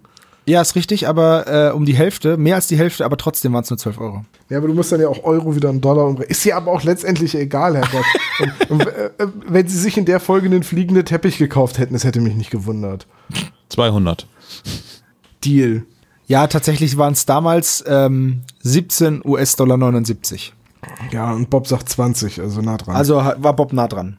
Heutzutage ist Da es gibt es die halt so. Verfolgungsjagd, ne? Genau. Es gibt dann im fliegenden Taxi von Aladdin, ähm, flitzen sie dann vor einem grauen Lieferwagen weg. Ja, mit einem Mann mit Bart. Genau. Oder, und Ja. brettern zur Moschee. Da habe ich nicht verstanden, warum man Eintritt bezahlen muss in die Moschee. Ist das so? Als Tourist wahrscheinlich. Ich dachte einfach, weil das ein Haus Gottes ist, darf man da so rein. Als Tourist und Heide musst du wahrscheinlich Eintritt zahlen. Ha. Naja, gut. in Barcelona, die Sagrada Familia, da kostet es auch Geld, um da eine Führung machen zu lassen. Ja, okay, aber, gut. aber da kostet die Führung Geld und nicht das Betreten des Sakralgebäudes. Ja, ja. Ich meine Naja, nicht, nicht, dass ich mich da auskennen würde. Ich bin damals in die Sagrada Familia nicht reingekommen. Zu klein? Ja. Da war, so, da war so ein Schild, sie müssen, sie müssen leider so groß sein, um hier zu beten. Sie müssen so groß sein, um zu glauben. gut, okay. Ähm, Die Stufen sind noch nicht fertig, man muss erstmal da hochklettern. für, für, für Tom gab es dann so eine Anlehnleiter. Also zum, nee, Nee, okay. tats tatsächlich bin ich damals mit den Klassenkameradinnen, die nur äh, freie Schultern hatten, also so Spaghetti-Träger-Oberteile und so, draußen geblieben, weil die nicht rein durften. Hattest du auch ein Spaghetti-Oberteil an? Nee, du hattest ein Netzhemd ich, hab, an, ich ne? habe mich solidarisiert, weil ich sowieso nicht so scharf auf Kirchen bin. Netz. Aber auf die Mädchen mit den Spaghetti-Trägern, auf die warst du scharf. Schon eher, ja. Ein Netzoberteil bei Tom. Das wäre so geil. Im, im, im Das November dann. SSP 50 Ja, geplant. Oh ich wollte gerade Gott. sagen. Im November dann. Lapdan- Lapdance-Einlage von Tom. So, ihr habt es hier, hier zuerst gehört. So, ähm, an diesem südlichen Aussichtspunkt an der Moschee finden sie dann nämlich den nächsten Hinweis und das ist ein Eulenkopf und irgendwelche arabischen Zeichen, die auch wieder fotografiert werden. Es wird sehr viel fotografiert in der Folge übrigens. Und jetzt sagt, an diesem Punkt sagt Justus, so, wir haben jetzt noch zwei Stunden, bis Leila kommt. Es ist jetzt also 16 Uhr und jetzt fahren sie zurück und dieser Frank Dabello taucht wieder auf und sie fliehen wieder und die Flucht endet im Stau. Langsamste Flucht der Welt, sie fliehen im Stau zum Flughafen. Und kommen eine halbe Genau, Stunde Im zu spät. Flughafen wird Leila in Empfang genommen und Peter wird entführt. Äh, ja, nee, also die werden beide entführt.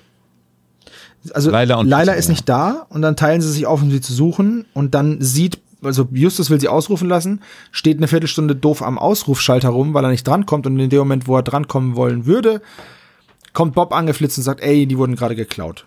Ist euch, ist euch da was aufgefallen in der Szene? Dass es gar nicht der äh, Kairo Flughafen ist, sondern der italienische. Nein. Äh, was? Wie, wie kommst du darauf? Keine Ahnung. Nee, tatsächlich. Improvisiert. So, aber es ist nah dran. Wenn man auf die Lautsprecherdurchsagen achtet, hört man, dass da ein, der Fahrer eines Wagens mit Hamburger Kennzeichen ausgerufen wird. Ja. Echt? Das habe ich nicht gehört. Es steht auf rockybeach.com, sehe ich gerade. Es ist, ich habe es ich hab's tatsächlich dann im Nachhinein auch auf rockybeach.com nachgelesen, dass dieser Flughafenausruf öfters vorkommt, unter anderem in TKKG Folge 45 ähm, und noch irgendwo. Aber genau diese, dieser äh, Ausruf mit dem äh, Halter eines Hamburger Fahrzeuges, ich habe das halt, ich habe die Folge über Kopfhörer, ge- die so, hä, Moment, warte, war da was? Zurückgespult? Hamburg, Hamburger Kennzeichen? Wow. Naja, Ja, seht ihr, das war genau wie damals bei mir mit dem Furz bei den flüsternden Puppen. Die Frage ist jetzt, ist sowas. Ich, würde das ehrlich, ehrlicherweise nicht als Fehler einstufen, Nee, ich finde, das ist ein cooles Easter Egg. sondern das ist ja dieses Klangrecycling, was ja oft vorkommt. Das wäre so, als würde man Schwester Michaela als Produktionsfehler einstufen oder als Nachlässigkeit oder als Faulheit, wenn man jetzt keine arabische Lautsprecherdurchsage rausgesucht hat oder der englische. Ähm, eigentlich ist es doch eine, ähm, eigentlich ist es doch eine, so, ein- so ein nettes Gimmick, dass das wiederverwendet wird. Ja, oder? ich finde es auch. Der William Scream sozusagen. Ne? Also, Genau, ich finde es auch charmant. Also mich Das stört das gar nicht. Das fällt mir ein, dass ich neulich äh, irgendwo gehört habe, wie jemand über den Wilhelm Scream sprach und dann den falschen Schrei einspielte. Ja Wo war das cool. denn noch? Na, egal. Got one job. Ja. Aber zu diesem Klangteppich im Hintergrund können wir jetzt noch was sagen. Zwar hat der Olaf da eine Nee, coole, das ist ja erst später, denn auf dem. Bazar, ne? Richtig, wir kommen jetzt gleich zu dem Bazar. Dann warten wir noch. Dann warten wir noch. So. Also, es geht wieder zurück zum Taxi. Der Taxifahrer, Taxi ist. Taxifahrer ist key in dieser Situation. Ohne den werden sie schön angearscht. Ähm, der übrigens verhandeln will, was es kostet, und dann sagt, ja, okay, ihr bezahlt dann, wenn ihr zufrieden seid. Er wird aktiv nicht bezahlt. Das kommt nicht vor in der Folge. Nee, aber warte mal eben ganz kurz. Ähm, hey, ich dachte, er ist da schon weg, weil Peter retten. Genau, der, der düst dann ist. ja davon. Ja, genau. also richtig, die wollen zum Taxi. Das war schon aber- davor, das die mit dem wollen- Aushandeln. Genau, die wollen zum Taxi, aber das Taxi ist weg. Und dann denken sie eben, dass der Taxifahrer bestimmt auch zu den Bösewichtern gehört. Und dann stehen sie ewig lang am äh, Flughafen rum und dann fällt Justus ein, dass man ja diesen Abbas fragen könnte und nehmen ein anderes Taxi zur Stadt. Und dann ähm, klingelt Peters Handy. Das hat Bob nämlich auf dem Weg gefunden. Und da ist Laila dran und ähm, hat ihm praktisch eine SMS geschickt. Und das ist eben dann diese namensgebende SMS aus dem Grab. Was ich nicht verstehe, ist, warum das jetzt, warum Peter jetzt sein Handy verlieren musste. Das check ich nicht. Damit man die SMS aus dem Grab schicken kann. Ja, aber die anderen haben doch auch Handys. Nee, aber Laila hat nicht die Telefonnummer von Justus und Bob. Aber, aber Peter. Peter. hat natürlich in Ägypten auf der anderen Seite der Welt A, Netz, B, Ja. genu genug Guthaben, um eine SMS zu schreiben und, und C, eine passende SIM-Karte. Ah, Es ist doch egal. Es ist, es, Naja, die gut. ganze Folge ist voller, also das mögen Kleinigkeiten sein für ein Jugendhörspiel, aber das, das, also mich jetzt reißt das immer so raus. Das ist genauso wie das Laila am Anfang sagt, sie hätte sich zu den drei Fragezeichen durchgefragt. Nachdem fand Pi- ich auch- fand ich nachdem auch recht Peter niedlich. ihr die Visitenkarte samt Anschrift hingehalten hat. Also, Ja, das fand ich auch. Ähm, vor allem ist es Ja, halt, Moment, auf der Visitenkarte steht nicht drauf, wo sich die. ja, aber Ja, wenn du da schon steht wieder eine wei- aber wenn da schon die Namen draufstehen und die drei Fragezeichen, das ist doch wohl, Ja. da muss man sie doch nicht mehr groß durchfragen in Rocky Beach, der Weltstadt. Ja, ja. Ich, ich weiß, ich weiß, ich, ich, ich bin heute kriti ich bin heute kritischer als kritisch, ich weiß, aber Ja, du krittelst ein bisschen rum, aber ist okay. Wenn dir das aufgefallen ist und dich das gestört hat und aus der Immersion reißt, ist das ja okay. Nachdem sie diese SMS bekommen haben von Laila auf Peters Telefon, fahren sie dann eben in diese Stadt der Toten, beziehungsweise lassen sich hinfahren vom Taxifahrer und finden dann da das beschriebene Haus und vor dem Haus steht dann auch das Taxi, mit dem sie die ganze Zeit rumgefahren sind, also Aladins Taxi und finden in dem Innenhof ihn über einen Sarg gebeugt. Dann gibt es ein kurzes Handgemenge und dann gibt, sagt Aladdin eben, dass er ja cool ist mit den drei Fragezeichen und ihnen helfen will. Und dann retten sie Peter und Laila aus diesem Sarkophag.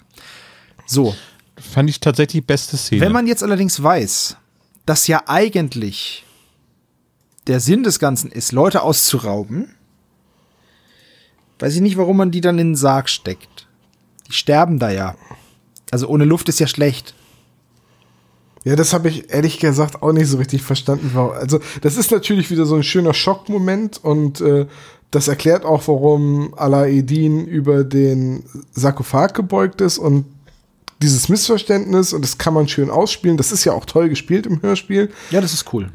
Aber so richtig von der Motivation, also von der Logik und Vorgehensweise von diesen Verbrechern, die sind, also diese Verbrecher sind so dumm und die, einzigen, die noch dümmer sind, ist die Polizei in Kairo, weil sie so lange brauchen, um die zu fangen. Das ist richtig. Also man kann noch sagen, sie sagen ja dann ganz zum Schluss, dass die Verbrecher sie aus dem Weg räumen wollten, aber dann entführe ich doch nicht zwei Leute und also das ist, naja, ich, ich weiß nicht, ich fand das irgendwie inkonsistent. Das war, das ist eine coole Szene, aber die Heranführung an diese Szene war halt irgendwie rudimentär, weil, weil so würde sich die Verbrecher nicht verhalten. Die haben ja, weil danach bringen sie sie ja gleich in ihren Bunker. Die gleichen Leute wieder, also Peter und Laila. Das hätten sie doch jetzt auch schon machen können. Also, das ist halt das, was mir nicht so in den Kopf will, weil die werden ja zweimal entführt. So, und dann kommt, dann kommt Lailas Mutter. Was die für einen, für einen Sinn hat, weiß ich auch nicht. Und, ja. Und dann erkennt äh, Justus eben, Naja, die muss erklären, dass sie jetzt einen neuen Lebenspartner ja, aber hat. das ist doch, der. aber, ja, okay, stimmt. Und sie muss ein Foto zeigen von diesem Dick Vincent, oder wie ich ihn Richtig. nenne, Vince Dickhead, der äh, dann ja auch dieser, ähm, welcher von denen ist es? Nicht Abbas, der andere. Dabello. Frank Dabello. Ja, Frank DeBello ist er in Wirklichkeit, ja. Genau. Ähm, ja, und in der Szene finde ich nur noch interessant, dass Justus Peter Peterchen nennt. ja, Das habe ich nicht so ganz verstanden. ist halt so. Gut. Was passiert noch? Die drei setzen das Passwort zusammen. Nämlich aus den Worten Sophie, Weisheit, diesem Laden, der auf Arabisch Königin heißt, und dem Wesen, um das sich alles dreht, beziehungsweise dem Ding, um das sich alles dreht, der Sphinx. Und da kommt ähm, Kombinationsjustus mal wieder voll auf seine Kosten, indem er es nicht schafft, aus drei Worten einen Satz zu bilden. Und dann kommt aber Robogirl und rettet den Tag und hat dann den Satz, der dann heißt, ähm, die Sphinx ist die Königin der Weisheit, oder? Oder die Weisheit der Sphinx, äh, die Weisheit, die Königin der Weisheit ist die Sphinx. Ja, ich weiß auch nicht, warum man da so gestammelt hat, nur wegen des stechenden Blickes. Und das ist ja auch. Äh, Ja, das ist dann, das ist, ja dann auch erst später, ne? Das ist ja das. Wir Ja. haben so viele Handlungsorte. Ich habe mir das unterteilt, das sind 17 Szenen, in denen einfach nur der Handlungsort immer wechselt. Was das Ganze auch so, äh, oder 14, was das Ganze auch so unübersichtlich macht einfach. Weil ja. jetzt sitzen sie dann kurz in einem Café. Das ist aber nur, ähm, das sagt, es erzählt, macht nur der Erzähler. Und dann ist sich, da ist Laila ein super SMS-Hacker und kriegt alles raus mit ihrem, mit ihrem SMS-Schreiben. Und dann sind sie auf dem Bazar und äh, suchen eben diesen Laden, in den sie ja rein müssen, weil in diesem Laden ist ja der Bote, der sie dann zu dieser Kammer der Erkenntnis oder der Kammer der Weisheit bringt. Und zu dem Bazar gibt es aber noch eine schöne Geschichte. Achso, jetzt kommt äh, Wanda Osten, ne? Genau. Haben wir jetzt so lange geparkt, diese Informationen und so lange angeteasert. Ähm, das hatte Christian uns ähm, noch zur Verfügung gestellt und zwar aus dem Buch 30 Jahre Hörspielkult. Ähm, gab es da eine, eine Wortmeldung von Wanda Osten, wie das denn damals gewesen ist mit der Aufnahme von SMS aus dem Grab. Äh, sie hatten wohl in ihrem Soundarchiv ein Marktlärm als, als so ähm, Geräuschteppich und das war aber äh, ein italienischer ähm, Markt. Dort hat man dann auch eben einfach Italiener gehört im Hintergrund und das wirkte nicht so richtig gut. Und wie es der Zufall wollte, war Heike Dine Körting gerade in dem Zeitraum, wo diese Postproduktion stattgefunden hat, wohl gerade im Ägyptenurlaub und sie ist dann spontan hingefahren und hat dort den echten Bazar von Kairo aufgenommen. Genau. Und die Kamele, weil sie auch keine Kamele hatten. Stimmt, ja. So Schlabbergeräusche und Kamelgeräusche, wie sie es genannt Da fragt man sich jetzt, hat Heike Dine Körting gesagt, hm, Ägypten, da müsste man eigentlich wirklich mal hinfahren und hat dann spontan eben ihren Flug von London auf ähm, Kairo umgebucht. Keine Ahnung. Könnte so Und ist dann im Hilton sein. eingecheckt und da sagt mal einer, mit Hörspielen wird man nicht reich. Ich glaube, Heike Dine Körting, äh, und das wollte ich neidvoll anerkennen, ist, glaube ich, schon ganz gut äh, mit dem Europa-Label irgendwie gefahren, Ja. was das so an Umsätzen bisher beschert hat. Ne? So viel zu dem Thema Bazar und Sound Soundteppich, das fand ich ziemlich cool. Also was man da im Hintergrund hört, ist tatsächlich ein echter arabischer Markt. Nichts zusammengebasteltes, sondern ein, ein echter. Finde ich ziemlich cool. Ja. Ähm, Ja. ja. dann taucht dieser Dalbello wieder auf und Peter und Lila gehen dann also alleine in diesen Laden und Justus und Bob lenken ab. Äh, Peter kriegt noch einen Peilsender mit. Dann werden sie wieder entführt, steigen in ein Auto, werden entführt, ähm, werden, es wird wieder mit dem Taxi zur Verfolgung geblasen und dann kommt man am, ja, am endgültigen Handlungsort raus, am, an dieser Kammer der Weisheit. Und ich frage mich da denn, also Peter ist ja normalerweise der Schisser Shaw und äh, er wurde einmal entführt und danach war es eigentlich total gar nicht so schlimm. Also das Ding ist halt, er wurde erstmal K.O. geschlagen, Ja. dann wurde er entführt und dann wurde er nochmal entführt. Also der hat in der Folge, ich weiß nicht, ob er schon jemals so viel Mist abbekommen hat. Auf jeden Fall keine gute Woche für ihn. Nee. Und er wurde auch noch niedergeknüppelt, genau. Aber es ist, wie gesagt, das ist ja alles an einem Tag passiert. Das, Nee, äh, nee, bei Rubbish George in der Hütte, da wo er niedergeknüppelt wird, ja. das ist ja noch ein paar Tage davor. Gut, das, das Kn- Niederknüppeln ist, aber der Rest ist an einem Tag passiert. Der wurde an einem Ja, Tag zweimal entführt. Woche. Was Tom- für ein Tag. Völlig, völlig richtig gesagt, irgendwie scheiß Woche. Ist richtig so. Ja, ähm, in dieser Wüste, wo sie dann hinfahren, sind eigentlich nur Felsen, aber dann entdecken sie, dass da ja doch noch irgendwelche Stahltüren sind. Später stellt sich raus, es war ein alter Militärbunker. Da brechen sie dann ein durch einen Lüftungs durch einen Lüftungsschacht. Ist auch ein super bescheuerter Bunker, der die Schrauben außen hat an der, an der Lüftung. Ja, das Ähm, habe ich auch gedacht. Das ist su super unsicher. Aber naja, okay. Ähm, und dann schauen sie eben, blicken sie hinab auf so einen Saal. Da ist noch eine Spielkonstruktion. Warum die relevant ist, weiß ich auch nicht. Sie wird erwähnt. Ähm, und im Endeffekt ist es dann so, dass da eine Sphinx im Raum steht und Justus und Bob sind über der Sphinx oder im Maul der Sphinx. Das wird mal so, mal so genannt im Hörspiel. Und da gibt's einen Knopf und auf dem Knopf ist ein Totenkopf. Und da steht drunter K.O.-Spray. Und ich, und ich, In Englisch. ich musste genau. in Englisch und ich musste so an das Bad Anti-High-Spray denken. Kennt, ihr diese Szene? Ja, ja, natürlich.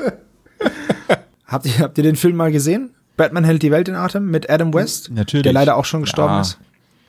Ja, mit der ewig langen Szene, wo er mit, Mit der, der Bombe, Bombe. am, äh, am Kai Oh, die ist so großartig, vor allem, wo dann, wo Ja. dann Robin sagt, ja, du hast es ja nicht in den, da ist so eine Kneipe und du hast es ja nicht in die Kneipe geworfen, obwohl da ja nur Säufer drin waren. Und dann sagt Batman, sie mögen vielleicht alkoholabhängig sein, aber sie sind auch menschliche Wesen.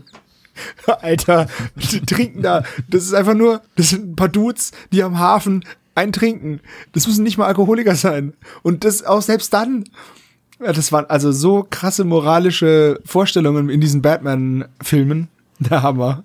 Sollte man jeder, sollte jeder mal geguckt haben. Ja, ist super. Er hat nicht nur ein Bad Anti-High-Spray, er hat auch ein Bad Anti-Wahlspray und Anti-Killer-Wahlspray und so. Also mega geil.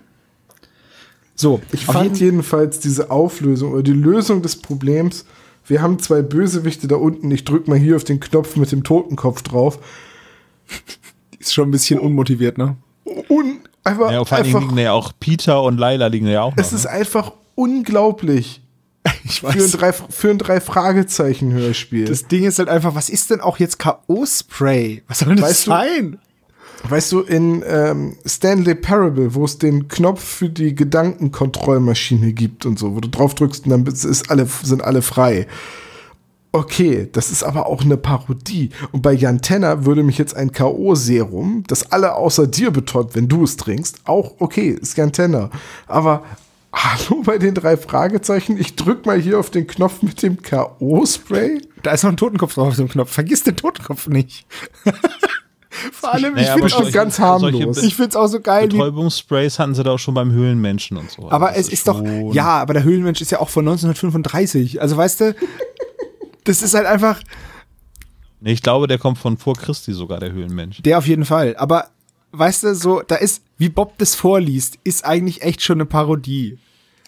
Ha, hier ist ein Knopf, da ist ein Totenkopf drauf. K.O.-Spray. Mhm. Ich drück da, Ja, und hier ist ein Knopf mit dem Astronauten. Lass uns den drück da mal drauf. Also ist einfach, ich fand's also einfach, ganz, ganz ohne Witz, ich habe mich an der Stelle wirklich gefragt, ob das irgendwie mal ein Skript für eine drei Fragezeichen Parodiefolge, der, der Comedy-Fall sein soll. Also ich kann mir halt vorstellen, dass man halt diesen Indiana Jones ähm, Ding ei- einfangen wollte, wo dann ja auch irgendwie im Tempel des Todes überall Dampf rauskommt und so und das kann ich mir schon vorstellen. Ich, ich finde halt nur ein K.O.-Spray, das ist so ein das, das ist so ein billiger, so ein billiger Ausweg, finde ich, weil es, ist, was soll das sein? Also äh, K.O.-Spray, bist du schon mal irgendwo hingegangen, ich, Entschuldigung, ich hätte gerne eine Packung K.O.-Spray. Naja, das ist halt im wahrsten Sinne des Wortes Deus Ex Machina. Ne? Ja, du und brauchst das- eine schnelle Lösung für das Problem. Ich drück mal hier auf den Knopf, Problem gelöst. Und das finde ich, Hier, komm mal her, riecht das hier, riecht das Tuch nach Ja, riech mal. Chloroform? Übrigens, übrigens, ich habe mal nachgefragt, Chloroform wirkt halt, nicht so wirkt halt auch nicht so, wie es in den Filmen dargestellt wird, überraschenderweise. Ähm, es dauert viel länger, bis du von du- Chloroform ohnmächtig wirst. Du musst irgendwie recht lange inhalieren, bis Genau. du auch nur benommen mit tiefen, bist. Ne? mit tiefen Zügen und dann bekommst du erst, ist, glaube ich, ist erst Übelkeit und so, bevor du das Bewusstsein verlierst. Also das, das mit diesem, hier riech mal in dem Lappen, kabums und umgefallen, so ist es auch nicht. Dann ist das hier wohl K.O.-Form wahrscheinlich. Ja, also es ist auf jeden Fall, fand ich's, weiß ich nicht. Das, das, Nicht ganz glücklich. das hat mir nicht gefallen. Also den Rest der Folge fand ich gar nicht schlecht.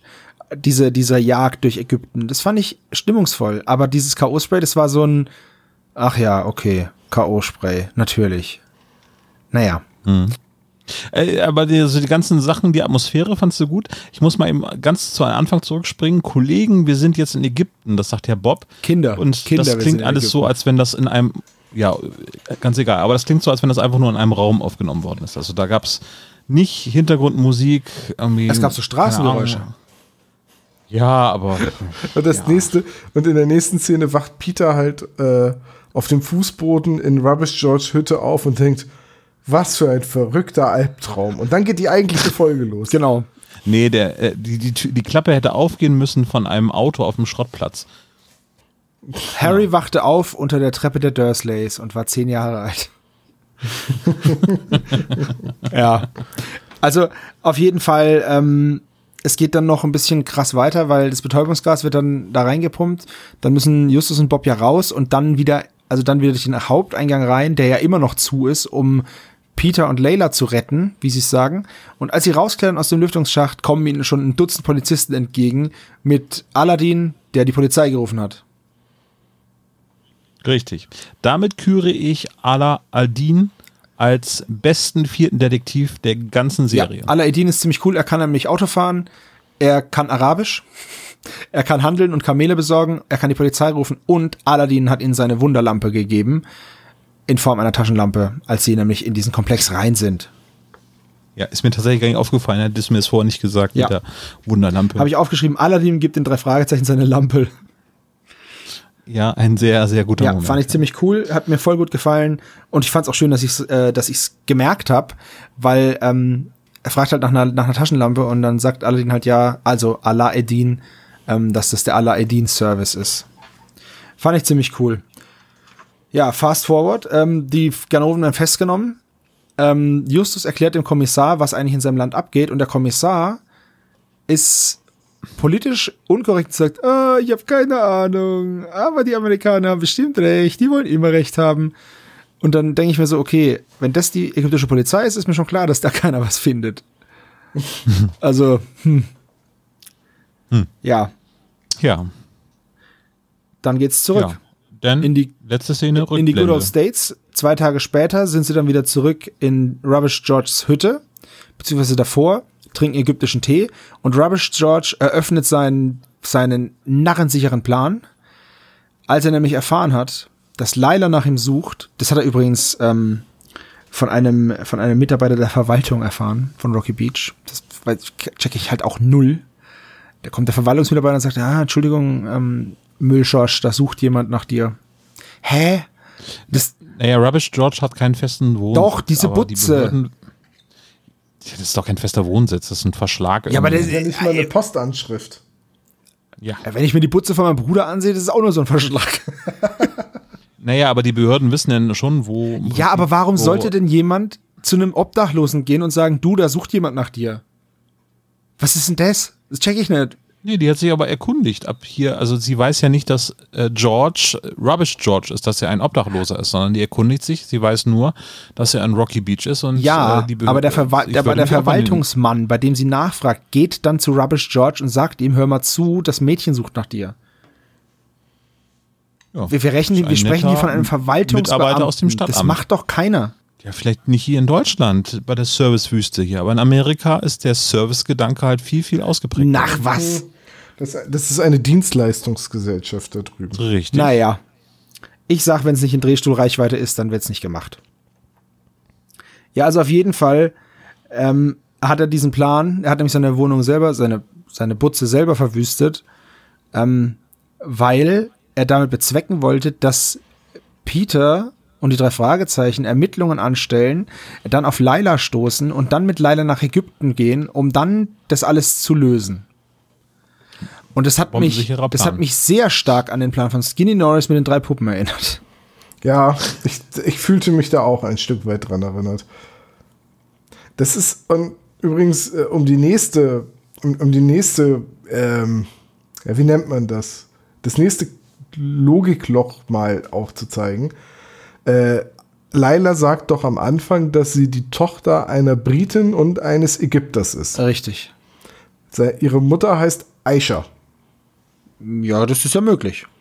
Ja, ich meine, nur, das ist jetzt kein klassisch britischer Vorname. Nee, das nicht, aber müsste, könnte So, gehen. Ich frage ich frag mich die ganze Zeit, ob es das Aisha eigentlich ausgesprochen werden soll. Naja, die nächste Sache ist, mein Vater ist in einem der Kriege gefallen. Das wird halt einfach so gesagt, der, der ist in einem der Kriege gefallen. Richtig, ja. Wäre schon mal spannend gewesen, in welchem, aber da muss man ja blöderweise wieder ein Datum nennen. So, und jetzt ist sie, sie ist also halb Ägypterin. Ihre Mutter lebt in Ägypten, ihr Vater ist tot. Richtig. Warum fliegt sie wieder mit nach L.A.? Weil sie sich mit Rubbish George wieder versöhnen will. Ah, ja. das ist das der wird auch Aufhänger. Aber wie teuer ist das denn bitte, zweimal in so kurzer Folge einen Transatlantikflug? Ja, gut, das zahlt nehmen. ja dieser Mr. Fährt die so Ist da ein, sonst nee, ein Tagesticket ist das. Da können die so oft hin und her fliegen, wie sie wollen. Hop on, hop off, oder was? bei, bei, aber bei ihr zahlt das doch nicht Mr. Lindgren. Ja, weiß ich doch nicht. Weil vielleicht ist Nee. es auch gehört, gehört der Shuttle-Service auch zu Morten oder so. Heim, Mr. Lindgren ist doch der Auftraggeber aus dem Geister Canyon. Das, der hat doch nichts mit Laila zu tun. Ja, vielleicht ist er nett. Naja. Er hat seine Stradivari verhökert. Ja, also auf Jetzt jeden schmeißt er Fall. die Kohle nur so raus, damit irgendwelche ägyptischen Halbweisen um die Welt fliegen können. Ja, dieses Hin und Her ist schon ein Richtig. bisschen meh. Ja, was soll ich sagen? Äh, am Ende hat er halt, hat Rubbish George auch noch die großartige Idee, einen Mann namens Smashin' Joe anzuheuern, um Peter K.O. zu schlagen.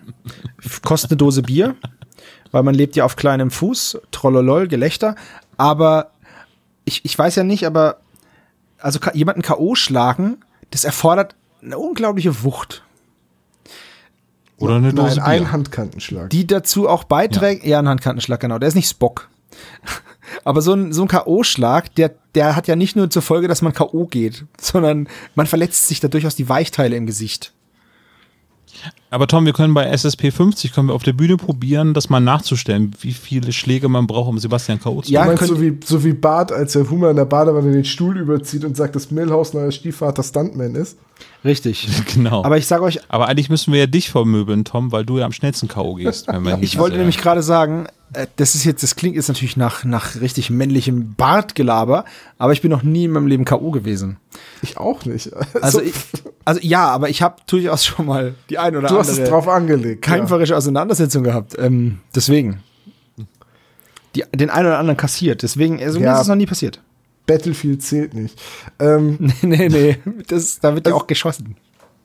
ja, also, ja, können, wir zum Fazit übergehen, bitte? Ja. Tom, möchtest du anfangen, dann sind wir schnell, haben es hinter uns. Ähm, ja, also, also, dass ich kein Freund der Folge bin, also vom Plot bin, äh, ist, glaube ich, klar geworden. Er krankt an so vielen Stellen. Das fängt an bei dem unmotivierten nach Ägypten fliegen, äh, obwohl man Ru- Rubbish George suchen müsste, geht über diesen furchtbar komplizierten Plan der Verbrecher, um Leute auszurauben, der einfach hanebüchend ist, selbst für ein Jugendhörspiel. Ich bleibe dabei. Ähm, hin zu der Auflösung in allem. Es ist eine Folge, die ich nicht kannte. Bevor ich sie jetzt zur Vorbereitung gehört habe, ich, das war wirklich eine Folge. Es ist eine Folge aus dieser Lücke, die ich habe, na, damals um den Rechtsstreit rum, als ich ausgestiegen bin. Und äh, ich kann, glaube ich, ernsthaft sagen, dass ich mir diese Folge nie wieder anhören werde. Weil sie für mich komplett den Geist, oder was für mich, das ist ja höchst subjektiv, was für mich den Geist der drei Fragezeichen ausmacht, eben verfehlt. Es ist eine, eine super Gelegenheit ähm, für den ersten Afrika- oder Besuch der arabischen Welt äh, oder das Einführen der arabischen Welt in den drei Fragezeichen-Kosmos einfach für einen hanebüchenden Plot verschenkt worden. Und das ist das, was für mich von der Folge letztendlich übrig bleibt. Sie ist eine riesige verpatzte Gelegenheit für mich. Puh, vernichtendes Urteil von Tom. Ähm, kann ich aber nachvollziehen und kann ich auch verstehen. Ich finde Robogirl ganz cool. Ähm, der, wenn man die Story mal außen vor lässt, also diesen, diesen, die Ägypter entführen Leute super umständlich, um ein paar Kröten zusammenzuklauen. Und Rubbish George setzt mit einer, un einer unnötig ähm, schwierigen Aktion die drei Fragezeichen darauf an, was ja nur passiert, dass man die Story hat, ne? Ähm, Davon losgelöst, den Teil in Ägypten, Alaeddin zum Beispiel und die Hintergründe und so, das fand ich cool. Also dieses Ägypten, diese Ägypten-Stimmung ist bei mir schon rübergekommen. Ich sehe es aber wie Tom, man hätte da auch einen, einen richtig coolen Fall machen können. Ähm, Gerade Afrika bietet ja unendliche Möglichkeiten. Das hätte man schöner machen können. Man hätte das vielleicht auch mit einer längeren Reise verbinden können. Ich weiß jetzt nicht, ob das gewünscht ist, aber man hätte ja zum Beispiel so was ähnliches wie eine Europareise, könnte man ja auch mal eine Afrika-Reise oder sowas machen. Da gibt's bestimmt was, was man machen kann mit Wilderern oder so. Ähm, ja, kann ich mir vorstellen, dass es da ein paar coole Folgen gibt und ein paar coole Themen. Afrika ist riesengroß. Das war eher, naja, ich weiß nicht, nicht so dolle. Und dass das Ding SMS aus dem Grab heißt und dann halt eine SMS kommt, die auch überhaupt so nichts mit. das hat alles nichts mit nichts zu tun. Weil mit dem Teilsender hätten sie es auch gefunden. Ich, Hm. ja, ich, ich schließe mich da Tom in, in großen Teilen an. Ähm, allerdings fand ich die Stimmung ganz cool. Und ich möchte einmal sagen, dass ich mich Sebo anschließe, dass ich auch Alaidin als äh, Taxifahrer, als Figur ganz toll gesprochen fand und auch ganz toll eingesetzt fand und unglaublich nützlich und ein richtiger Freund. Ja. Der, und, und ein sehr loyaler, ne, der, der sich nicht irgendwie vom, vom Geld oder so beeinflussen denkt, sondern der, der sagt, er hilft ihnen äh, und das dann auch tut. Das war eine tolle Figur und das ist so ein bisschen für mich das Highlight an der Folge. Ja.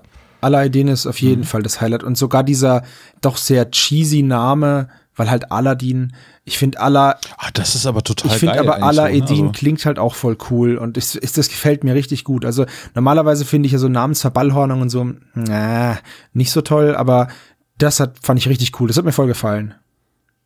Aber du bist doch TKKG, das ist doch Ja, da heißen, Alltag, da ne? heißen ja auch die, die Falschmünzer vom Mäuseweg. Da heißen die Bösen auch so, dass man weiß, ah, ist ein Böser.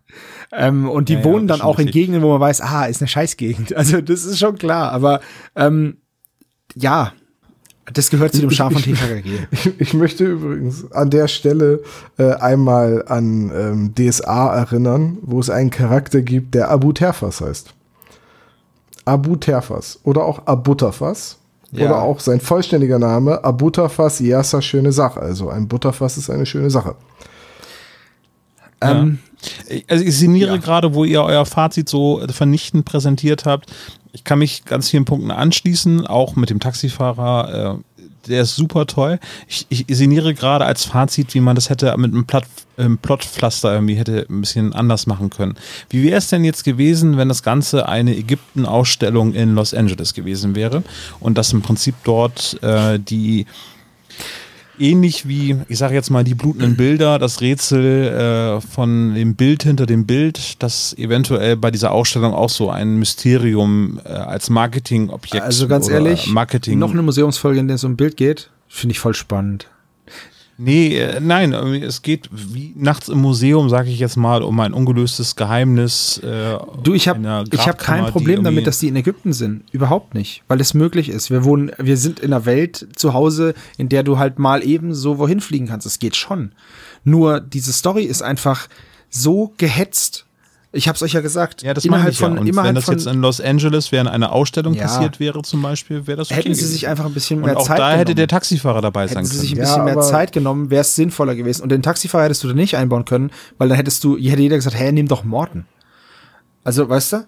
Und deswegen, und das ja, ist dann ja, hat Morten sich dieses Mal beim Polo halt beide Beine gebrochen. die Folge lebt ja auch davon, dass sie in einem fremden Land sind. Und ich Aber- finde das aber schon das kommt cool. nicht so richtig rüber, weil das nutzen sie nicht konsequent. Weil, Richtig. Weil es kaum Sprachbarriere gibt, weil die meisten Leute ausreichend genug Englisch sprechen. Richtig. Und das hätte ich mir eben gewünscht, dass das Ganze ein bisschen, und dafür hätte man sich aber mehr Zeit nehmen müssen. Wenn man, ich finde, wenn man so exotische Orte nimmt, dann muss man sich dafür Zeit lassen. Und oder das Plotpflaster hätte in dem Sinne auch nicht funktioniert, weil man dann immer noch irgendwie eine Erklärung für den Bunker und diesen verrückten Plan hinter dem Bunker bräuchte. Also ich, ich finde halt einfach die Motivation der Bösewichte die ist in meinen Augen nicht nachvollziehbar, weil es so schwer ist, an das Geld zu kommen und dann ist es auch nicht so viel Geld. Ähm, Ja. Ich hätte mir irgendwie einen Naja, anderen man- Aufhänger man hätte. Man hätte sowas machen können wie bei Die Unfassbaren. Habt ihr den Film gesehen? Ich kenne Um diese, ich kenn diese eine Szene, wo sie diese Spielkarte in dieses Ding reinschmuggeln, die ist Ich ultra habe ich hab, krass. Ja, ich, ich hab cool. beide Und- Filme gesehen und ich hätte gerne meine drei Stunden Lebenszeit wieder. Oh. Ja, sie hörten Tom. Aber es, Ach, genau, daher ist wieder hast du so ein Internetportal, 100% Rotten Tom, Tom. Atos? Rotten Tomatoes. Ist das deins?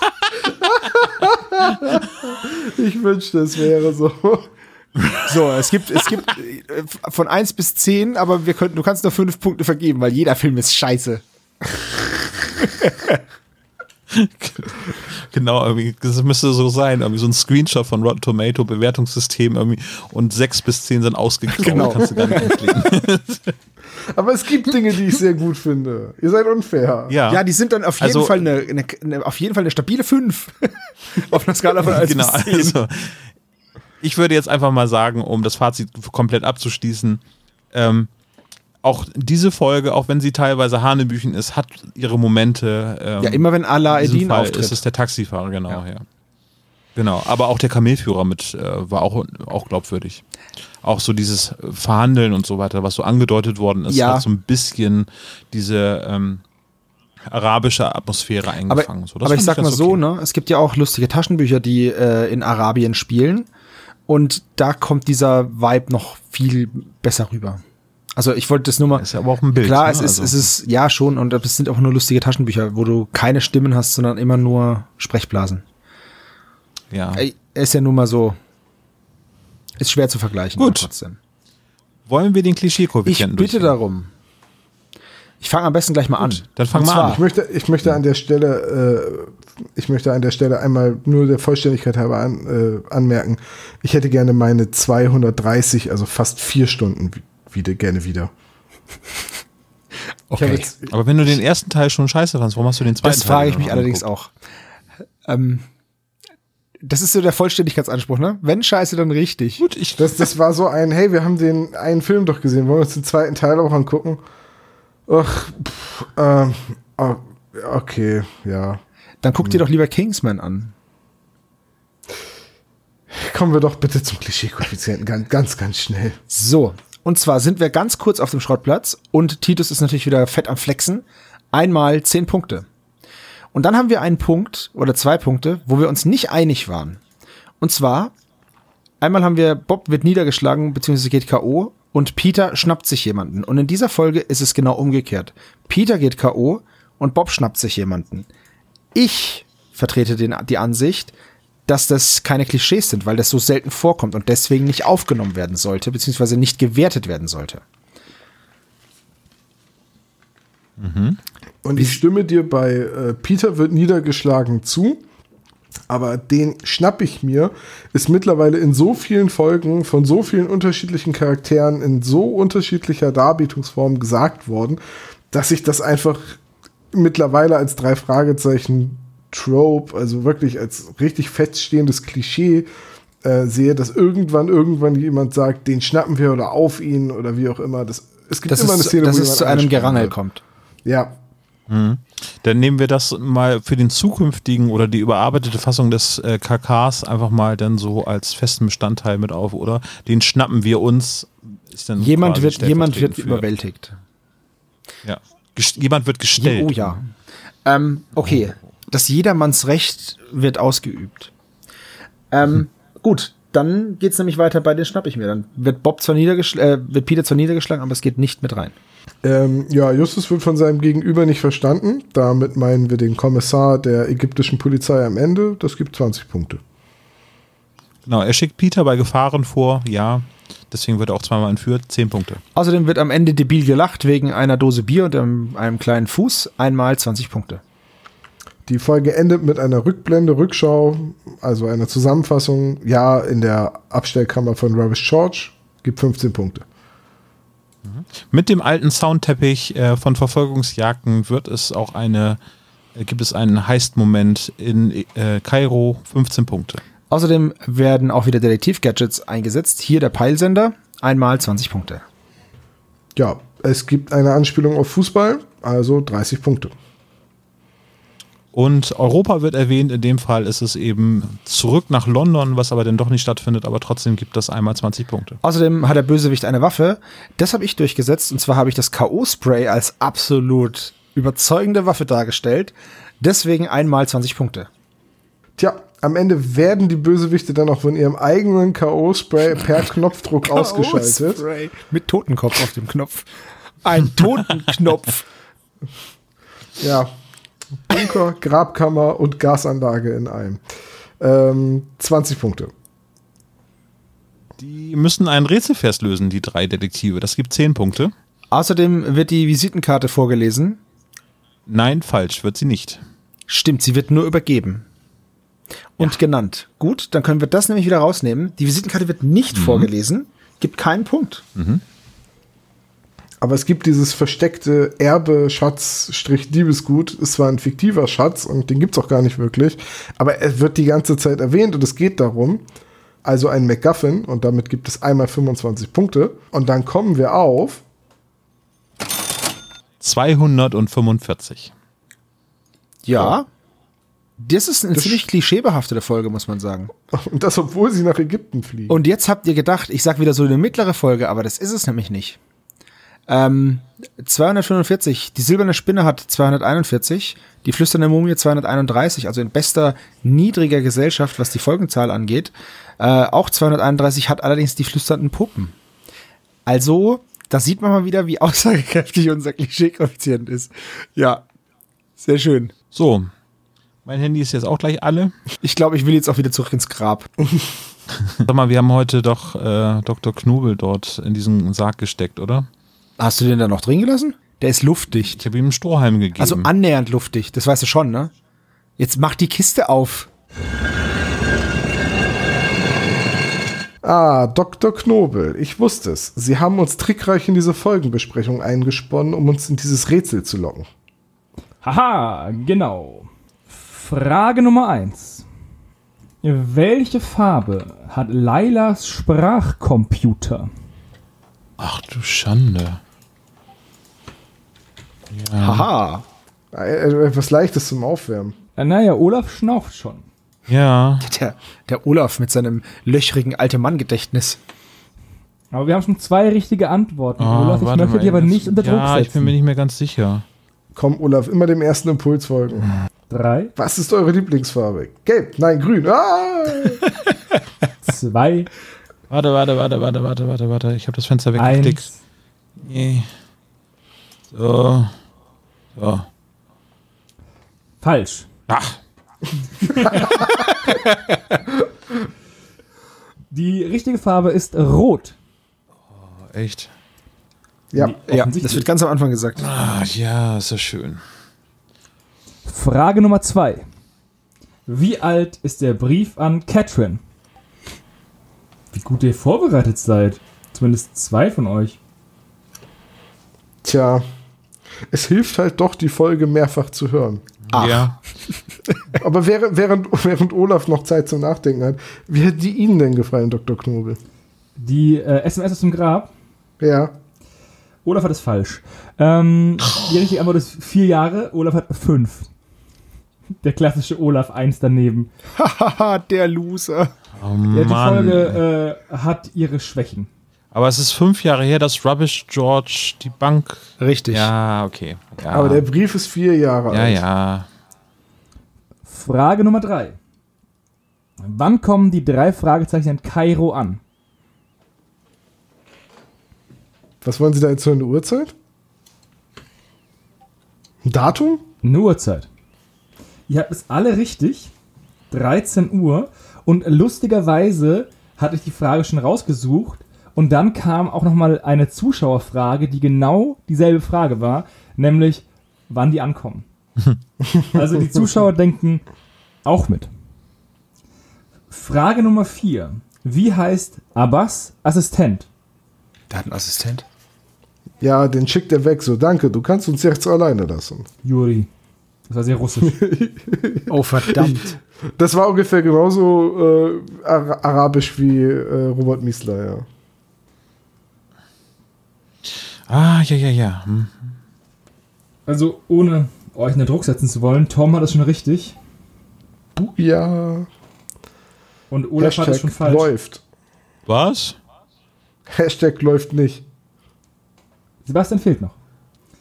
Also, der richtige Name wäre Ahmed gewesen. Ah, Olaf Mist. hat Ahmed und Sebastian hat Abdullah al-Del bin mal Halla de Balabula Bula Bula Bulala. Ich habe gedacht, ich weiß es nicht, dann mache ich es wenigstens schwer. Das heißt übrigens Abdullah, einfach. Abdullah al-Del bin Malhal Delalalala Budubu Dububalalala. So Ich heißt er. mich an, an diese ganzen furchtbaren Witze, die man als Kind gelernt hat. So Ja, richtig. F äh, Friseur auf Arabisch, ach sag mal, war da mal Haar dran. Ich wollte übrigens Ahmed äh, damit sagen. Ich dachte, es wird so gesprochen. Äh, so geschrieben. Wird's aber nicht. Ist das so? Äh, ja. Wird Ahmed mit CH geschrieben und mit D hinten? Ja, okay. Frage Nummer 5. Wie oft wird in der Folge Rubbish gesagt. Oh, ich wollte es noch, ich wollte es noch zählen, weil ich gedacht habe, das ist wieder so eine stinkige Knobelfrage. Deswegen Oh. sage ich jetzt einfach mal, Das Ich- ist eine ich schätze total jetzt. unmögliche Frage. Ist das eine Schätzfrage oder wollen Sie wirklich auf genaue Anzahl und so? Naja, genau ist immer gut, ne? aber sonst machen wir schon, wer am nächsten dran ist, oder? Ey, so ein Mist. Ich habe noch gedacht, ich zähl's nach. Ich bin nämlich gebrandmarkt von dieser Folge damals, als, als Dr. Knobel gefragt hat, wie oft im Hintergrund die Cola-Dose zischt. Ja, aber du kannst nicht immer einfach alles zählen. Das ist ja. Das habe ich aber teilweise schon gemacht. Ich bin richtig paranoid geworden. Wegen unseres feinen Herrn Doktors. So, ich hau jetzt was raus. bin mir ganz, ganz unsicher. Ich meine, Peter sagt alleine am Anfang dreimal hintereinander Rubbish. Wenn's langt.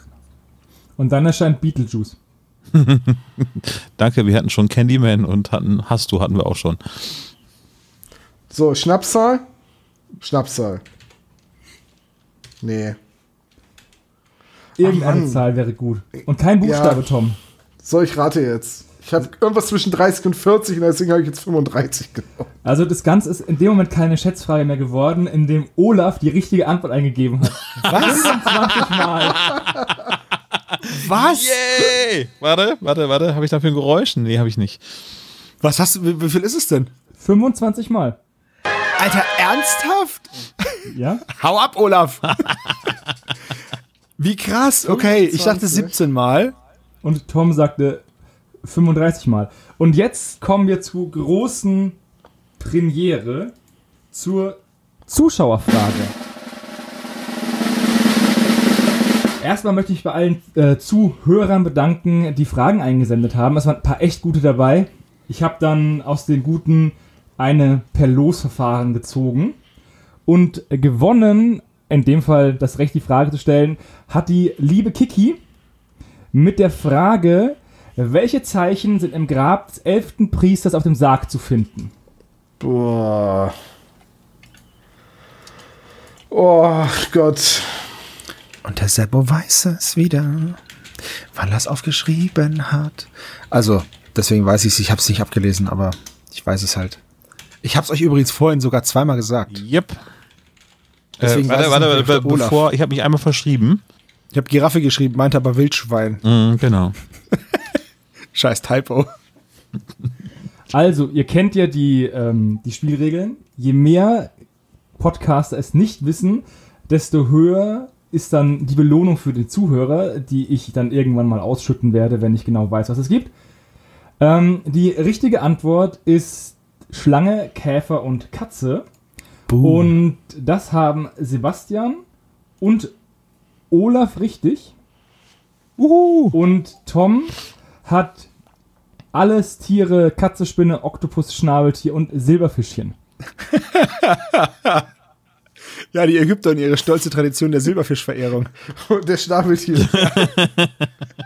Tiere, die in der Wüste gut zurechtkommen. Äh, Silberfisch, Schnabeltier. Du hast die Die Pinguine vergessen. Gott. Nennen Sie einen nordischen Gott, der auch wie heißt wie ein Schokoriegel. Snickers. Snickers. ah, nee, Snickers. Das war römischer Gott. Ah, Oder Mr. Tom, könnte Ja. natürlich auch sein. So, damit hat es nur äh, Tom leider nicht gewusst. Das heißt, ihr könnt beim nächsten Mal ruhig wieder eine Schippe drauflegen. Die Abstimmung läuft ja gerade. Ich bin gespannt, welche Folge gewinnt und was ich dann bekomme. Und das war das Quiz. Olaf, du warst nicht so gut. du warst letztes Mal besser. Du hast drei Fragen richtig. Sebastian und Tom haben. Tom hat eins, zwei, drei, vier Fragen richtig und Sebastian hat auch vier Fragen richtig. Oh, ich war nur eine Frage schlechter. Na gut, das ist echt. Voll, voll abgestuhlt. Boah, sagen. ja, Wenn du ein Tor schlechter bist als der Gegner, verlierst du auch das Spiel. ja. True Hashtag Story. Fußballfolge. Oh Mann. also ich, ich weiß ja nicht, Dr. Knobel, ich finde, es ist an der Zeit, dass sie gehen. Und was willst du jetzt machen? Guck mal, Olaf. Hier ist so ein Knopf, mit dem man Bösewicht einfach verschwinden lassen kann. Ja, drück drauf. Tja, da ist er weg. Und das war der SSP für dieses Mal. Vielen Dank fürs Hören. Ähm, wenn ihr sagt, äh, wir liegen komplett falsch mit unserer Einschätzung zu dieser Folge und euch gefällt sie, dann schreibt das gerne in die Kommentare. Legt mir gerne nahe, warum ich das nicht verstanden habe, worum es in der Folge geht. oder warum auch immer ihr sie mögt. Ähm, ich bin mal gespannt, welche Folge jetzt nächstes Mal kommt.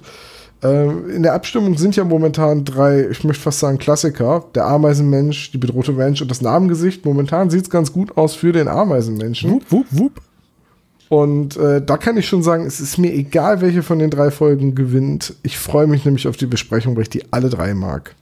Das ist doch schön. Ich sag mal so, Übrigens- das Voting läuft ja eh nicht mehr so lange. Also jetzt, wenn das rauskommt, ist das schon durch. Na, dann sind, dann sind wir jetzt noch gespannt und ihr, wenn ihr es hört, wisst ihr es schon längst und könnt sagen, ah, guckt es euch ja, an. dann- die dummen Vergangenheitspodcaster, die sie nichts wissen. Die drei Übrigens, Fragezeichen was ich noch ganz kurz sagen will zu Folge gefällt, Folge gefällt nicht. Nostalgie muss man nie erklären oder erläutern. Das finde ich ist No Nostalgie ist aber auch kein gültiges Argument. doch, wenn man sagt, wenn man sagt, ich verbinde damit was aus meiner Kindheit, dann finde ich das voll legitim. Ich hatte heute ein Gespräch äh, mit äh, St- Steffi, also mehr sage ich da nicht zu, und äh, die hat gesagt, ah, ihr habt so ein bisschen meine Kindheitserinnerung, meine Lieblingsfolge zerredet. Ich so, ja, okay, welche Folge war das denn? Äh, Fußballgangster. Und dann wollte ich irgendwas Nettes sagen, wie eigentlich meinten wir das gar nicht so, aber mir ist da nichts so eingefallen. Ja, weil es auch Fußballgangster ist, ne? Ja, ja, aber äh, es ist halt eben genauso eine Kindheitserinnerung. So, das Nein, können wir genau natürlich. ja. Genau. Ich weiß schon, dass äh, Gefahr im Verzug nicht die geilste Folge der Welt ist. Für mich aber schon. Und ähm, das wollte ich damit nur sagen.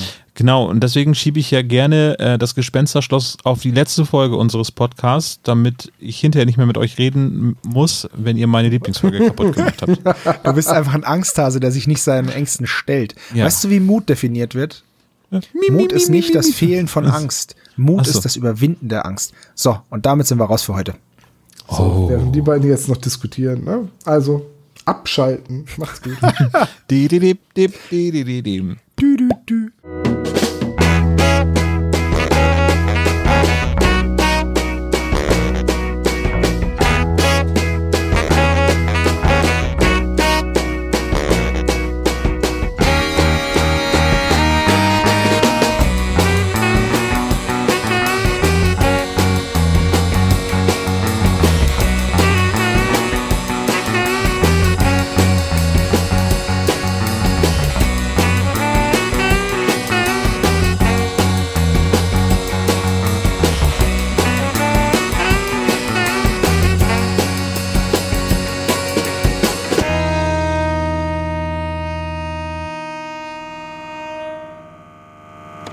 Vielen Dank für das Hören des spezial gelagerten Sonderpodcasts. Wenn ihr uns unterstützen wollt, könnt ihr das gerne machen unter patreon.com slash spezialgelagert als regelmäßiger Patron oder ihr schickt uns ein Trinkgeld über paypal.me slash spezialgelagert. Dieser Podcast ist und bleibt ein reines Hobbyprojekt und steht in keiner Verbindung zu Kosmos oder Europa. Unser Dank gilt der Band Dr. Orgel, dass wir Lied nicht kleinlich verwenden dürfen und Heinz Kreienbaum als unserer Station Voice. Ihr findet uns unter Instagram, Facebook, Twitter jeweils als spezial gelagert, bei YouTube als spezial gelagerter Sonderpodcast und natürlich auch bei Spotify, Deezer und iTunes. Wir würden uns sehr freuen, wenn ihr uns Grüße auf unseren Anrufbeantworter sprecht. Die Nummer hierfür lautet 0421 175 43430.